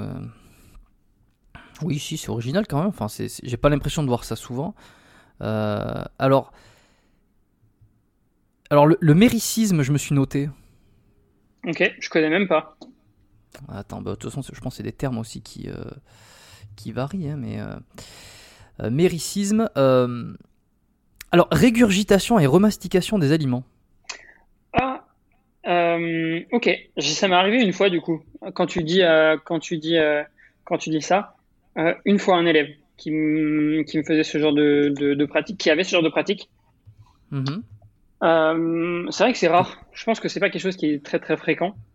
Euh, ça rejoint un petit peu le fait que les personnes veulent manger euh, des fois sans sans avoir à prendre du poids, manger un petit peu ce qu'ils veulent sans se prendre la tête. Mais ouais, ça m'arrive une fois. Mais en fait, la plupart du temps, il faut essayer de comprendre la psychologie derrière tout ça. Pourquoi ces personnes font ça? D'où ça vient en fait? C'est pas normal de, de, faire ça. Et souvent, il y a une raison qui explique pourquoi ces personnes font ça. Euh, il y a une raison qui explique euh, en, discutant avec eux, en leur demandant pourquoi tu as fait ça. Par exemple, pourquoi tu t'es fait vomir, pourquoi tu as recraché ou des choses comme ça? Euh, et ça aussi, c'est des choses qui sont qu'on peut avoir, mais que via l'échange, en fait. Et après, c'est pas des choses fréquentes comme comme ce que tu disais, ça sort un petit peu des, des sentiers battus. je pense que c'est pas quelque chose qui est et qui est très connu. Mais C'est ça, j'en ai un autre ici, là, la maladie de Pica. Euh, une, envie irrésistible de, consommer des substances non comestibles, euh, comme par exemple du papier, de la terre, du savon. on est, on est, dans quelque chose de costaud là. Alors ça, ça me dit. Enfin, moi, j'ai jamais eu effectivement ce, genre de client, mais euh, là, on, rentre plus dans quelque chose de médical peut-être. On sort un petit peu de, tout ce qui est alimentaire quand on est sur ce genre hmm. de choses d'objets ou, ou, de trucs comme ça. Mais oui, effectivement, ça me parle. Et, d'ailleurs, tu vois, euh, là ils mettent quelques, sur un article, ils mettent quelques exemples, tu vois, de la craie, de la terre, du charbon. Et je me souviens quand j'étais plus jeune, j'avais regardé, euh, j'étais tombé sur un documentaire un peu, euh, un peu sensationnel, comme on pourrait voir. Là, je sais pas si c'est des chaînes qui existent toujours, enfin pas énergie 12, mais enfin bref, des, des, chaînes qui montrent des fois des et euh, non, c'est pas Vie ma vie, c'est euh, Incroyable vie ou un truc comme ça. Je sais plus. Quand j'étais plus jeune, j'étais tombé sur des émissions de ce style. Et je me souviens d'une femme qui avait des troubles. Euh, pour le coup, elle, elle, elle, sent. C'est bon, c'est un peu écœurant, hein, mais elle s'enlevait les cheveux un par un. Elle les brûlait avec son, son mégot de cigarette et elle les mangeait. Ah oui, d'accord. On est sur quelque chose de très lourd. Ah ouais. alors déjà, des, ingérer des cheveux euh, brûlés, bon, on n'imagine pas ce que ça doit faire, mais c'est surtout qu'elle était en train de se, de se dépecer euh, la chevelure petit à petit. Je me souviens de ça. Euh, voilà, bon. Après, on voit effectivement de tout. Hein. En réalité, il doit y avoir des trucs effectivement pas. Ouais, c'est costaud. Ouais, exactement. C'est costaud, c'est ça. Il y avait un autre truc aussi que je me demandais, c'est parce que bon, euh, toi, tu as, tu as vécu, euh, tu as vécu l'obésité, tu t'en es sorti. Euh, je m'étais d'ailleurs noté quelques petites questions, on n'est pas passé dessus, mais malheureusement, on est obligé de faire des choix. donc, tu dois peut-être en, avoir pas mal aussi dans, dans, ta clientèle, dans les personnes qui font appel à tes services. Est-ce que tu penses qu'il y a tant de problèmes hormonaux qui sont cause d'obésité euh, tu penses quel pourcentage sont des causes hormonales euh, comparativement à, des causes euh, environnementales Tu vois, parce qu'on a, pour, pour, aller au bout de ce que je pense, c'est il y a un fameux argument, une fameuse excuse, c'est oui. Non, mais cette personne, elle est en surpoids, c'est un problème d'hormones. Hmm. je suis d'accord avec toi, c'est d'ailleurs quelque chose qui tourne beaucoup dans, dans le milieu. Euh, moi, je dirais que c'est moins de 5%. Franchement, moi, je dirais que c'est super faible. Même, alors, ouais, c'est très très faible. En fait, la, plupart du temps, c'est pas un problème hormonal, c'est un problème évidemment sur le mode de vie des personnes qui ne bougent pas et qui mangent trop. Euh, ou alors, on pourrait dire un problème génétique, même si en soi, c'est pas un, problème. La génétique, c'est juste qu'on doit faire avec. Euh, on n'est pas tous égaux, évidemment, face à la génétique. Il y a des personnes qui ont beaucoup plus de facilité à perdre du gras que d'autres. Euh, il y a des personnes évidemment qui ont beaucoup plus de facilité aussi à en prendre parce que euh, elles ont besoin de moins manger pour en prendre. Et c'est là où la génétique va, jouer. Euh, et c'est ça en fait la, la différence. Pour moi, c'est pas l'aspect hormone, mais c'est plus l'aspect génétique. C'est-à-dire que si on est génétiquement programmé peut-être pour, pour prendre du poids en mangeant peu, par exemple, bah, évidemment, si on mange, un, si on mange comme quelqu'un d'autre qui n'a pas cette même génétique, évidemment, va prendre du poids. Mais je trouve que c'est rarement en fait hormonal. Et, et d'ailleurs, la plupart du temps, quand on regarde ces gens, qui, qui s'en plaignent, tu regardes l'alimentation, tu regardes ce qu'ils font, ce qui bouge, et tu te rends compte en fait le problème il est pas hormonal. Euh, c'est juste que ces personnes évidemment peuvent se cacher derrière ça. Mais euh, mais la vraie question à se poser c'est est-ce que tu as essayé, est-ce que tu as essayé de, de, vraiment faire attention à ton alimentation, est-ce que tu as vraiment essayé de faire attention à, à bouger suffisamment au quotidien, il a, à dormir même, euh, parce que là on, parle de, de problème hormonal, mais euh, euh le sommeil c'est énorme dans une perte de poids et c'est souvent sous-estimé. Je prends souvent cet exemple, mais j'ai une personne que j'avais en coaching qui, qui, perdait du poids du, qui perdait du poids normalement. Elle est passée sur un travail de nuit où elle dormait 2-3 heures de, par sommeil, enfin 2-3 heures par nuit. Et elle a pris 8 kilos en quelques mois, sans rien changer sur son alimentation. Donc c'est vraiment énorme. Et, et, comment ça s'explique ça? C'est quoi? C'est le, le, cortisol par exemple C'est ça. Je pense que c'est effectivement le, le, cortisol.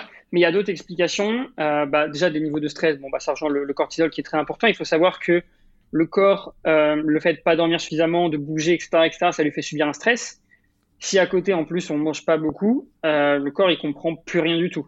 Et de manière générale aussi, euh, ça peut être dû au NIT, c'est-à-dire le fait de, de, bouger quotidiennement. Bah, si on est fatigué parce qu'on dort pas, indirectement, inconsciemment, on va moins, on va moins bouger.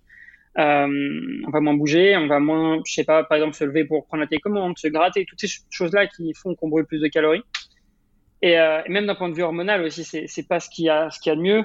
Euh, en soi, moins on dort, plus on augmente notre sensation de faim et moins on a de sensation aussi de, de satiété, notamment via les hormones de leptine et gréline. Et au final, là, le sommeil va jouer sur les hormones. On, parlait tout à l'heure d'un problème hormonal. Le sommeil, le manque de sommeil va jouer sur la production hormonale. Donc là, ça peut être évidemment problématique. Euh, parce que peut-être que cette personne, euh, si elle dort moins bien, elle va peut-être faire, peut-être avoir très faim, elle va peut-être faire des crises entre guillemets pour revenir, euh, parce qu'elle a très faim et oh, d'un coup elle lâche tout et elle dégomme tout. Ça aussi c'est possible, mais ça peut être dû aussi à, à d'autres facteurs. Euh, et c'est pour ça en fait que le sommeil, moi je pense et je suis même convaincu que le sommeil c'est le plus important aujourd'hui dans une perte de poids. Vraiment c'est la chose la plus importante. On peut pas espérer perdre du poids si une personne dort 4 heures par nuit. Ou on peut l'espérer jusqu'à un certain stade. Et je pense qu'à un moment, il y aura, il y aura un problème. Et d'ailleurs. Et trop dormir? Trop dormir, euh, c'est aussi problématique, mais ça l'est moins. Euh, souvent. Alors, c'est rare déjà les personnes qui dorment trop. Euh, c'est très rare. Mais mm. effectivement, euh, trop dormir, y a, on voit aussi des effets négatifs à, à trop dormir dans tous les cas. Euh, mais je trouve que ces effets négatifs sont beaucoup moins importants et le nombre de personnes qui dorment trop aujourd'hui, euh, il est, il est ridicule. Il est ridicule, à moins d'avoir éventuellement une maladie ou un truc comme ça. Mais euh, j'ai jamais vu quelqu'un, jamais de ma vie qui me dit oh je dors 12 heures par nuit. Jamais. Euh, Peut-être une fois de temps en temps, mais de manière générale, c'est pas le cas. Donc, je pense que on a tous un niveau de sommeil euh, euh, comment explique ça? Un niveau de sommeil qui serait adéquat, euh, qui nous mm. convient, un petit peu comme un taux de masse grasse qui nous convient. on n'est pas tous égaux aussi par rapport à ça. Mais de manière générale, je sais que j'avais déjà vu plusieurs études, notamment moi je suis beaucoup les Américains dans le milieu du fitness, et notamment Mass, une revue qui, qui, qui, est assez connue dans le milieu du fitness où ils étudient en fait des articles. Et, mmh, et, et il en ressortait de, de cette étude que 1% euh, de la population ne verrait pas d'effet négatif à dormir moins de 7 heures par nuit. Donc, c'est-à-dire que pour tout le monde, ou presque tout le monde, euh, si on dort moins de 7 heures par nuit, on verrait des effets négatifs. Que ce soit sur notre fatigue, que ce soit sur notre énergie, que ce soit sur notre relation à la nourriture. Et on voit d'ailleurs que beaucoup de personnes qui ont des troubles du comportement alimentaire ont des troubles du sommeil aussi, dorment pas bien, euh, pas bien ou pas suffisamment. Et tout ça, c'est lié. Et on voit que souvent, quand on améliore le sommeil, on a aussi de super résultats par rapport à l'alimentation, parce que on l'a tous déjà vécu. Euh, je pense que si vous écoutez ce podcast, réfléchissez, réfléchissez-y, pardon, et dites-vous bien, ok, c'est quand la dernière fois que j'ai mal dormi? Ok, j'ai mal dormi ce jour-là, ou j'ai pas dormi très peu. Et comment j'étais le lendemain? Est-ce que j'avais très faim? Et souvent, on voit que c'est le cas. En fait, le lendemain, on a très faim. On est beaucoup moins résistant face à faire des bons choix alimentaires, tu vois. Euh, on a plus on a plus tendance à vouloir aller manger n'importe quoi, des choses plus grasses, plus sucrées, à vouloir aller au McDo ou des choses comme ça. D'ailleurs, beaucoup de personnes en lendemain de soirée vont manger euh, des fast-food et ça, ça peut s'expliquer aussi comme ça. Donc en, en soi, euh, ça aussi, le, sommeil, c'est quelque chose qui est vraiment sous-estimé. Pour moi, ça devrait être euh, quelque chose de base. Et, euh, et je vais même euh, jusqu'à faire le, le parallèle, c'est que aujourd'hui, les gens ne savent pas ça. Aujourd'hui, les gens ne savent pas, entre guillemets, que, que c'est important de bien dormir, de dormir suffisamment. Et des fois, les personnes ne se sentent pas fatiguées, alors qu'en réalité, il y a des effets négatifs. Et c'est un petit peu comme l'alimentation. Aujourd'hui, les, les, gens ne savent pas s'alimenter. Euh, le problème, c'est qu'on n'est pas éduqué sur ça, du coup, du moins en France, sur euh, comment bien s'alimenter, comment euh, bien dormir. Enfin, tu vois, tous ces effets positifs ou négatifs. Et je pense que ça, c'est très problématique aujourd'hui. Et c'est ça aussi qui mène pour moi peut-être éventuellement les troubles du comportement alimentaire, c'est de négliger certaines choses. On parle beaucoup de sport, c'est bien, on est éduqué sur le fait de bouger, c'est top. Euh, mais on n'est pas éduqué sur le fait de manger, sur le fait de dormir, sur le fait de ne pas avoir de stress, des choses comme ça qui en soi sont super importants euh, pour être en forme psychologiquement, physiquement. Euh, une dernière petite chose aussi, euh, est-ce que toi, euh, ça t'est arrivé d'avoir des, des, personnes qui avaient consommé des produits dopants, à savoir des stéroïdes, parce qu'on est dans le milieu de la, sport muscu, c'est sur, enfin fitness muscu, surtout les stéroïdes, qui avaient développé des troubles du comportement alimentaire avec l'utilisation de ces produits, ou, ou, ou, qui, ou, qui, des, des, troubles qui avaient évolué, ou ou des choses spécifiques avec euh, les stéroïdes euh, Parce qu'on dit souvent qu'on peut manger beaucoup plus quand on, prend, quand on est sous euh, hormones. Mm. Et, et, ça, peut-être qu'après la cure terminée, on a du mal à revenir sur une alimentation un peu moins, un peu moins volumique. Enfin, mm. bref, on, a, compris de quoi je voulais parler. T'as remarqué des choses spécifiques, toi, sur ça? Sur le, lien, lien trouble du comportement alimentaire, produits dopants Déjà, moi, je refuse toute personne qui a pris des produits dopants ou qui en prend actuellement. Je travaille pas avec ces personnes euh, pour des raisons légales et que je veux pas de problème euh, vis-à-vis de ça. Euh, par contre, j'ai déjà échangé évidemment avec des personnes qui en ont, qui en ont pris. Euh, il y en a énormément. Euh, et en fait, ce que je vois, c'est que les produits dopants en soi ne sont pas problématiques sur le moment. Mais en fait, quand on parle de produits dopants, on associe souvent le produit dopant à compétition. Donc en fait, la plupart des personnes qui vont prendre des produits dopants vont faire de la compétition. Et c'est souvent en post-compétition que là, euh, franchement, aujourd'hui, plus d'un athlète sur deux développe des troubles du comportement alimentaire en post-compétition. Euh, dû à quoi? Dû à une grosse période de restriction. Quand on fait de la compétition, mmh. notamment du bodybuilding, on va, dans, on va quand même chercher euh, des choses qui sont physiologiquement difficiles, pas tenables. Donc, oui, c'est sûr que on, on, peut créer des troubles du comportement alimentaire. Il y a aussi un manque de suivi, souvent un manque de soutien en post-compétition de, ces personnes. Il y a un truc aussi qu'on voit récurrent, c'est que euh, les, justement sur cette restriction, les euh, compétiteurs euh, ont, déjà prévu juste après la compétition le, carnage alimentaire qui vont, enfin ou la récompense selon le point de vue, la récompense ou le carnage alimentaire qui vont qui vont s'envoyer juste après avoir terminé la compétition. Exactement. Et ça, euh, montre quand même une, frustra... enfin, une certaine frustration euh, euh qui est compréhensible. Hein, je veux dire, euh, moi je, je, trouve ça fou quand même de descendre aussi bas en termes de calories, de restrictions. Hein, mais, mais, mais on voit derrière que. Excuse-moi, je t'ai coupé.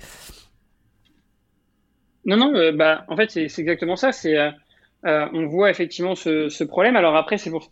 En fait, je pense qu'il y a aussi ce manque d'objectifs en fin de compétition. Alors oui, il le prévoit en avance, euh, le fait que ce soit prévu en avance, ça c'est pas forcément problématique parce qu'en soi, je peux comprendre qu'on a envie de se récompenser après une période, euh, même si en soi on peut faire aussi les choses bien.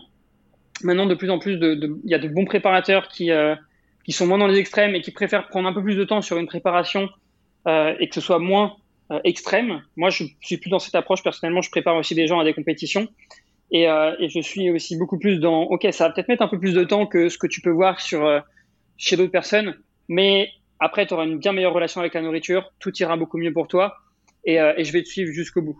Et je pense qu'aujourd'hui, le pourquoi ces, compétiteurs, comme je t'ai dit, développent ça, c'est aussi parce qu'une fois que tu as fini ton objectif, une fois que ton objectif est terminé, tu vas voir ton corps se dégrader. Tu vas aussi s'habituer en fait à ça. Euh, souvent en plus, quand ils font la compétition, comme j'ai dit, ils prennent des produits dopants. mais peut-être qu'après la compétition, même ils arrêtent. Euh, des fois, ils en prennent juste pour ça. Et si, en post-compétition, on arrête les produits dopants, et en plus de ça, on commence à manger davantage, donc on va, on va prendre inévitablement du gras, ce qui est l'objectif en soi, en post-compétition, le but c'est aussi de, de, vite reprendre du gras, puisqu'on n'est pas dans un taux de masse grasse qui est sain, euh, notamment encore plus chez les femmes. Bah, psychologiquement, c'est pas simple à vivre. Et c'est là où les troubles du comportement alimentaire se développent réellement et, euh, où ça devient aussi un cercle euh, vicieux. Et, euh, et c'est pour ça que même des fois, franchement, ça fait peur un petit peu pour. J'ai déjà coaché des, personnes, des femmes qui ont des troubles du comportement alimentaire ou qui en avaient et qui me parlent après de partir sur une compétition. Et, et à chaque fois, je mets en garde en disant on peut partir sur une prépa. Par contre, il faut que tu sois conscient que bah, le post-compétition va pas être forcément facile.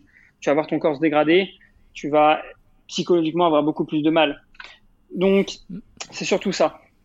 Et, et je, je, pense à un truc, est-ce que il y a des possibilités aussi que quelqu'un qui aurait euh, qui aurait un peu quelques troubles du comportement alimentaire, le fait de se plonger dans une compétition avec euh, un, un, objectif défini, avec un cadre, avec mmh. un planning alimentaire, avec euh, un, un, plan alimentaire quotidien euh, et, et, et, expliquer aussi, tu vois, quelque chose qui va être expliqué par le préparateur, par le coach en question. Est-ce que tu penses que ça, ça, ça pourrait aider à structurer, à faire prendre conscience et à avoir cette espèce de déclic de quelqu'un qui euh, aurait des troubles et qui, en passant par euh, cet objectif et cette planification alimentaire d'une compétition, ça lui permettrait de revenir dans la, de corriger ses troubles en fait. Tu vois que, que c'est l'effet inverse en fait? Ouais. Euh, je, je pense ça. que ça peut marcher. Euh, après, en fait, ça peut être qui tout double. Soit ça fonctionne pour la personne et c'est bien. Euh, soit ça fonctionne pas et du coup elle doit abandonner sa prépa parce que si on fait des crises par exemple, on peut pas, enfin la mm. prépa elle peut pas, elle peut pas se passer. Je pense que ça peut être bien. Je pense que ça peut marcher parce qu'effectivement le fait de donner un objectif à ces personnes, bah ça les motive. Quand on a un, une carotte entre guillemets euh, devant mm. nous, on... c'est ça, et ça les fait rentrer dans une dans une habitude, dans une nouvelle habitude ça. alimentaire euh, et, et, et, comme ça va durer quelques semaines, ça va ça va incruster cette habitude, cette habitude alimentaire plus saine qui peut peut-être persister un peu plus derrière. Mais le, le, problème, ça peut être l'après-compétition. C'est peut-être ça, en fait. Le, le problème, c'est l'après-compétition. Euh, peut-être que certaines personnes, évidemment, y arriveront et, euh, et passeront sur une alimentation normale, comme ça. Mais peut-être que pour certaines personnes, après, ça va devenir euh, catastrophique. Euh, okay. Peut-être qu'au début, elles avaient des petits troubles du comportement alimentaire qui vont peut-être en devenir des gros.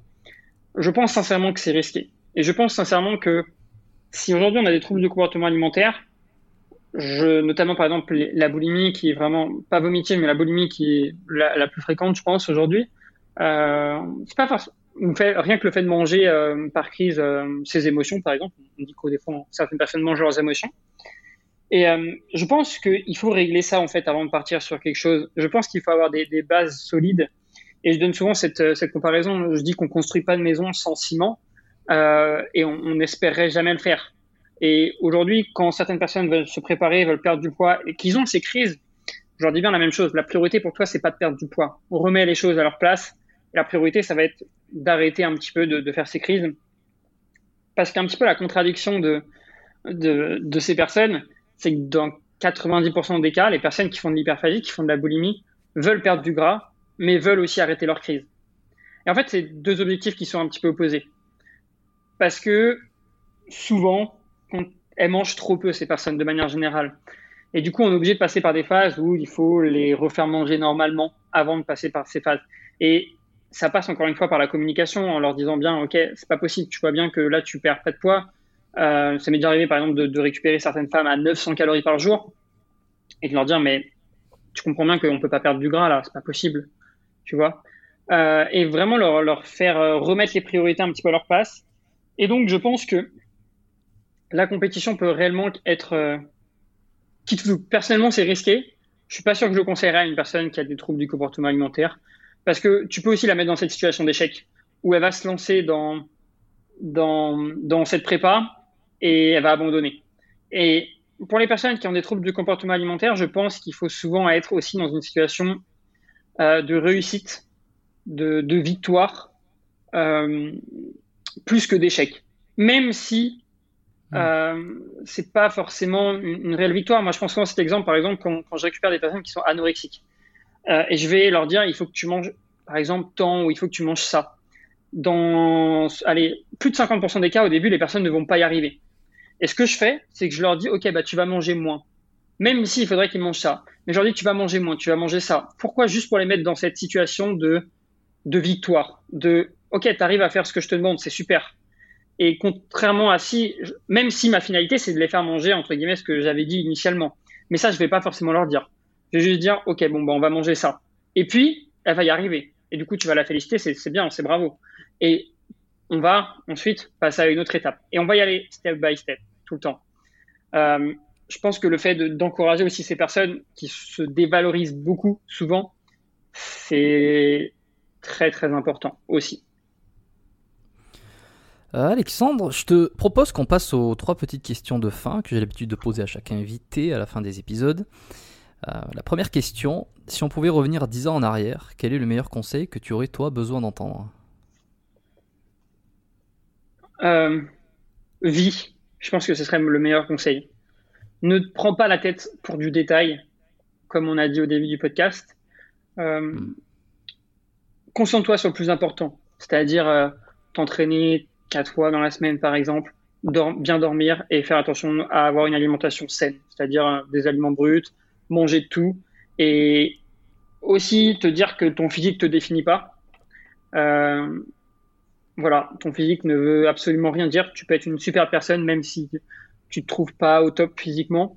Euh, je pense que je me suis trop défini par rapport à mon physique et je pense même dans, le passé que le physique était la chose qui allait me définir, faire que les gens m'aiment ou même pas, notamment dans les relations amoureuses. Et je pense que franchement, c'est c'est pas le cas. Donc euh, je dirais, je me dirais ça, je me dirais vie, ne te prends pas la tête, fais-toi plaisir et, on n'a qu'une vie quoi. On n'a qu'une vie. Euh, on va pas, on n'est pas là pour euh, ne pas vivre.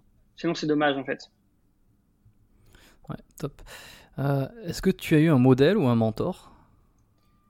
Est-ce que j'ai eu un modèle? Euh... J'ai jamais eu réellement de modèle. Euh... Je pense qu'au début, comme tout le monde, j'ai suivi Thibaut InShape, qui peut-être que je crois que j'ai été dans les débuts, euh, qui m'a incité aussi à me mettre au sport. Parce que c'est vrai qu'il est là maintenant depuis mais, super moi longtemps. Aussi. Mais moi aussi, euh, je, le dis, euh, j'ai découvert, c'était le premier YouTuber qui ah, faisait des vidéos sur la muscu, c'est un des premiers que j'ai regardé, tu vois. Donc, ouais. Et je pense que c'est lui qui m'a permis de me mettre au sport. Il avait vraiment cette vision où voilà le, sport, le sport, le sport.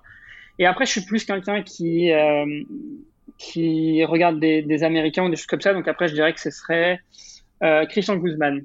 Je, je, pense que tu connais peut-être. Euh... Absolument pas. Comment euh, comment il s'appelle, tu dis? Christian Guzman. Alors lui, c'est un quelqu'un qui fait aussi des, des compétitions de, de, bodybuilding, qui est aussi dans le milieu du fitness, un, un YouTuber qui est assez connu. Euh, qui est aussi un petit peu dans ce milieu d'entrepreneuriat, même si entre guillemets il reste dans le milieu du fitness. C'est enfin, je mm. pense que tu connais, c'est le, le, le, président, le gérant, le créateur de la marque euh, Alphalet.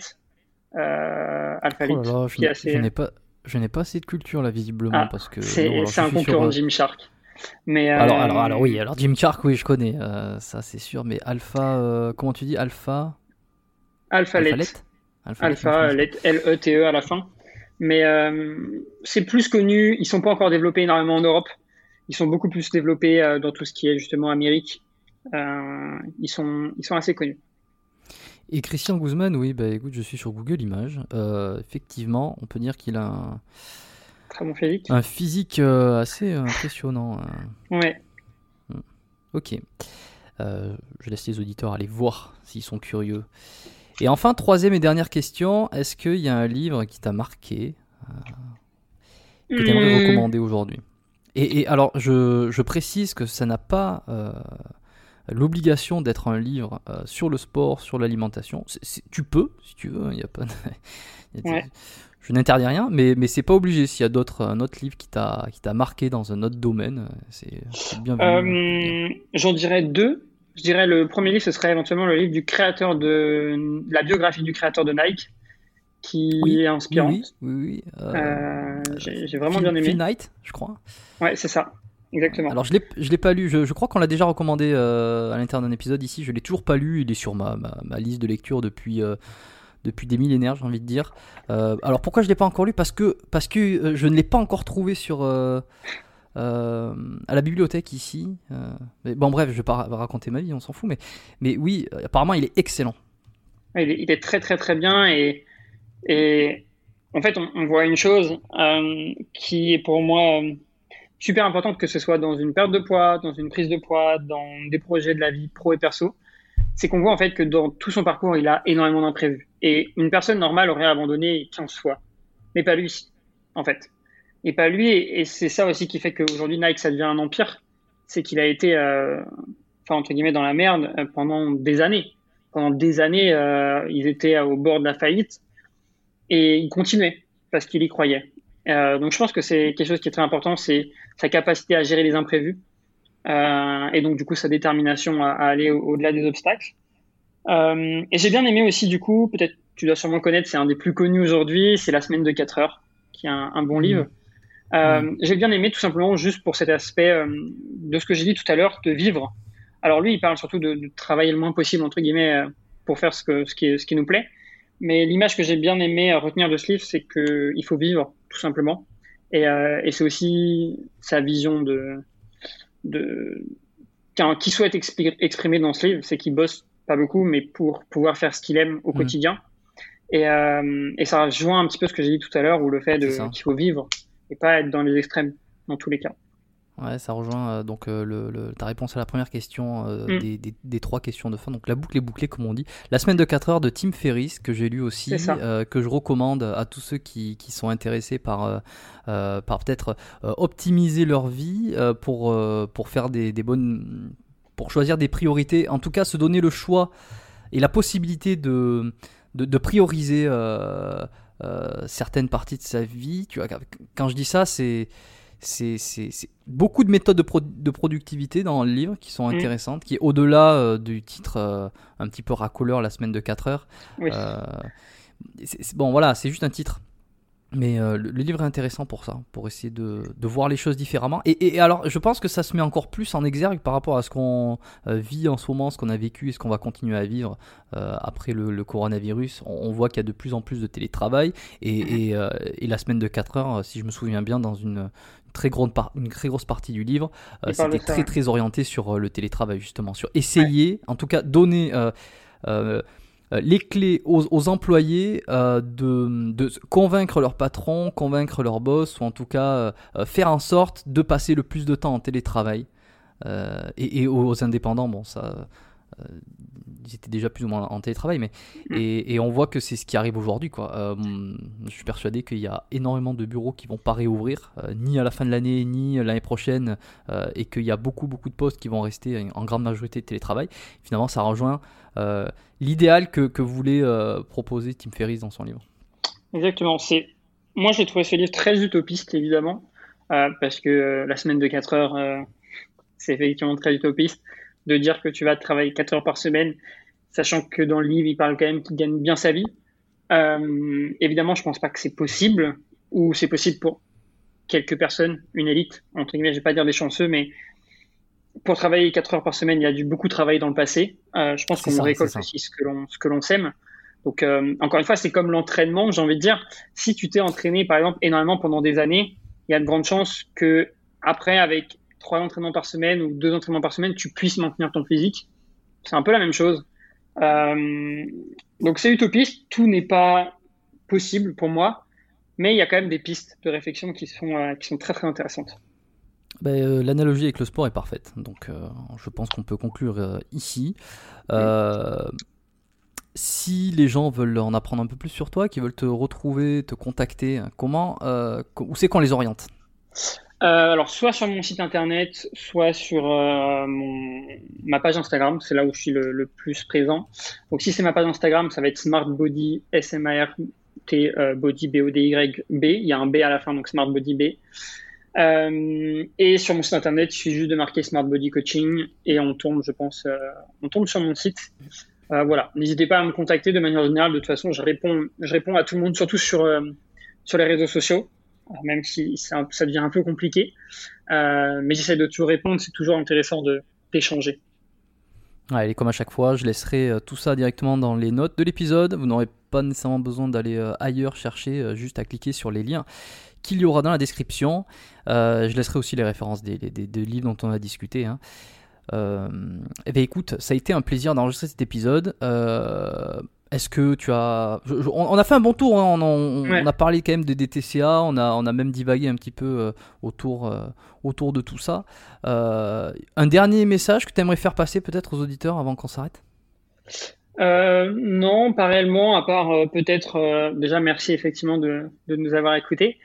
Et, et, si vous avez des troubles du comportement alimentaire, cette chose-là, n'hésitez pas à vous faire aider par un professionnel compétent euh, parce que s'en sortir seul, c'est très compliqué.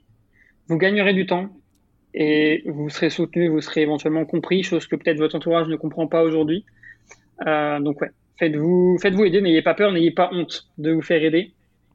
C'est tout à fait normal. Et dites-vous bien que plus de personnes que ce que vous ne pensez ont ces problèmes. Donc, vous n'êtes pas seul. Merci Alexandre, à eh ben, bientôt. merci à toi, à bientôt.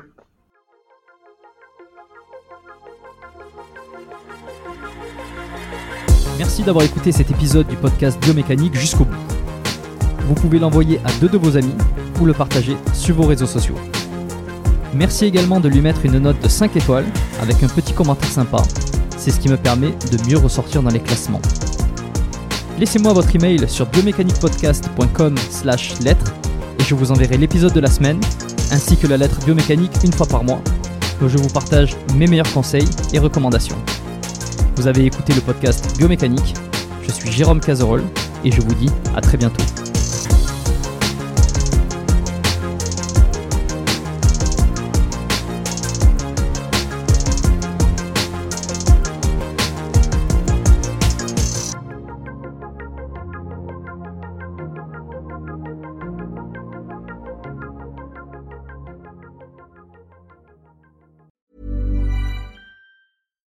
When you make decisions for your company, you look for the no-brainers. And if you have a lot of mailing to do, stamps.com is the ultimate no-brainer. It streamlines your processes to make your business more efficient, which makes you less busy. Mail checks, invoices, legal documents, and everything you need to keep your business running with stamps.com. Seamlessly connect with every major marketplace and shopping cart Schedule package pickups and see your cheapest and fastest shipping options from different carriers with rates up to 89% off USPS and UPS rates. And with the stamps.com mobile app, you can take care of mailing and shipping wherever you are. Make the same no-brainer decision as over 1 million other businesses with stamps.com. Sign up with code program for a 4-week trial plus free postage and a free digital scale. No long-term commitments or contracts. That's stamps.com. Code program.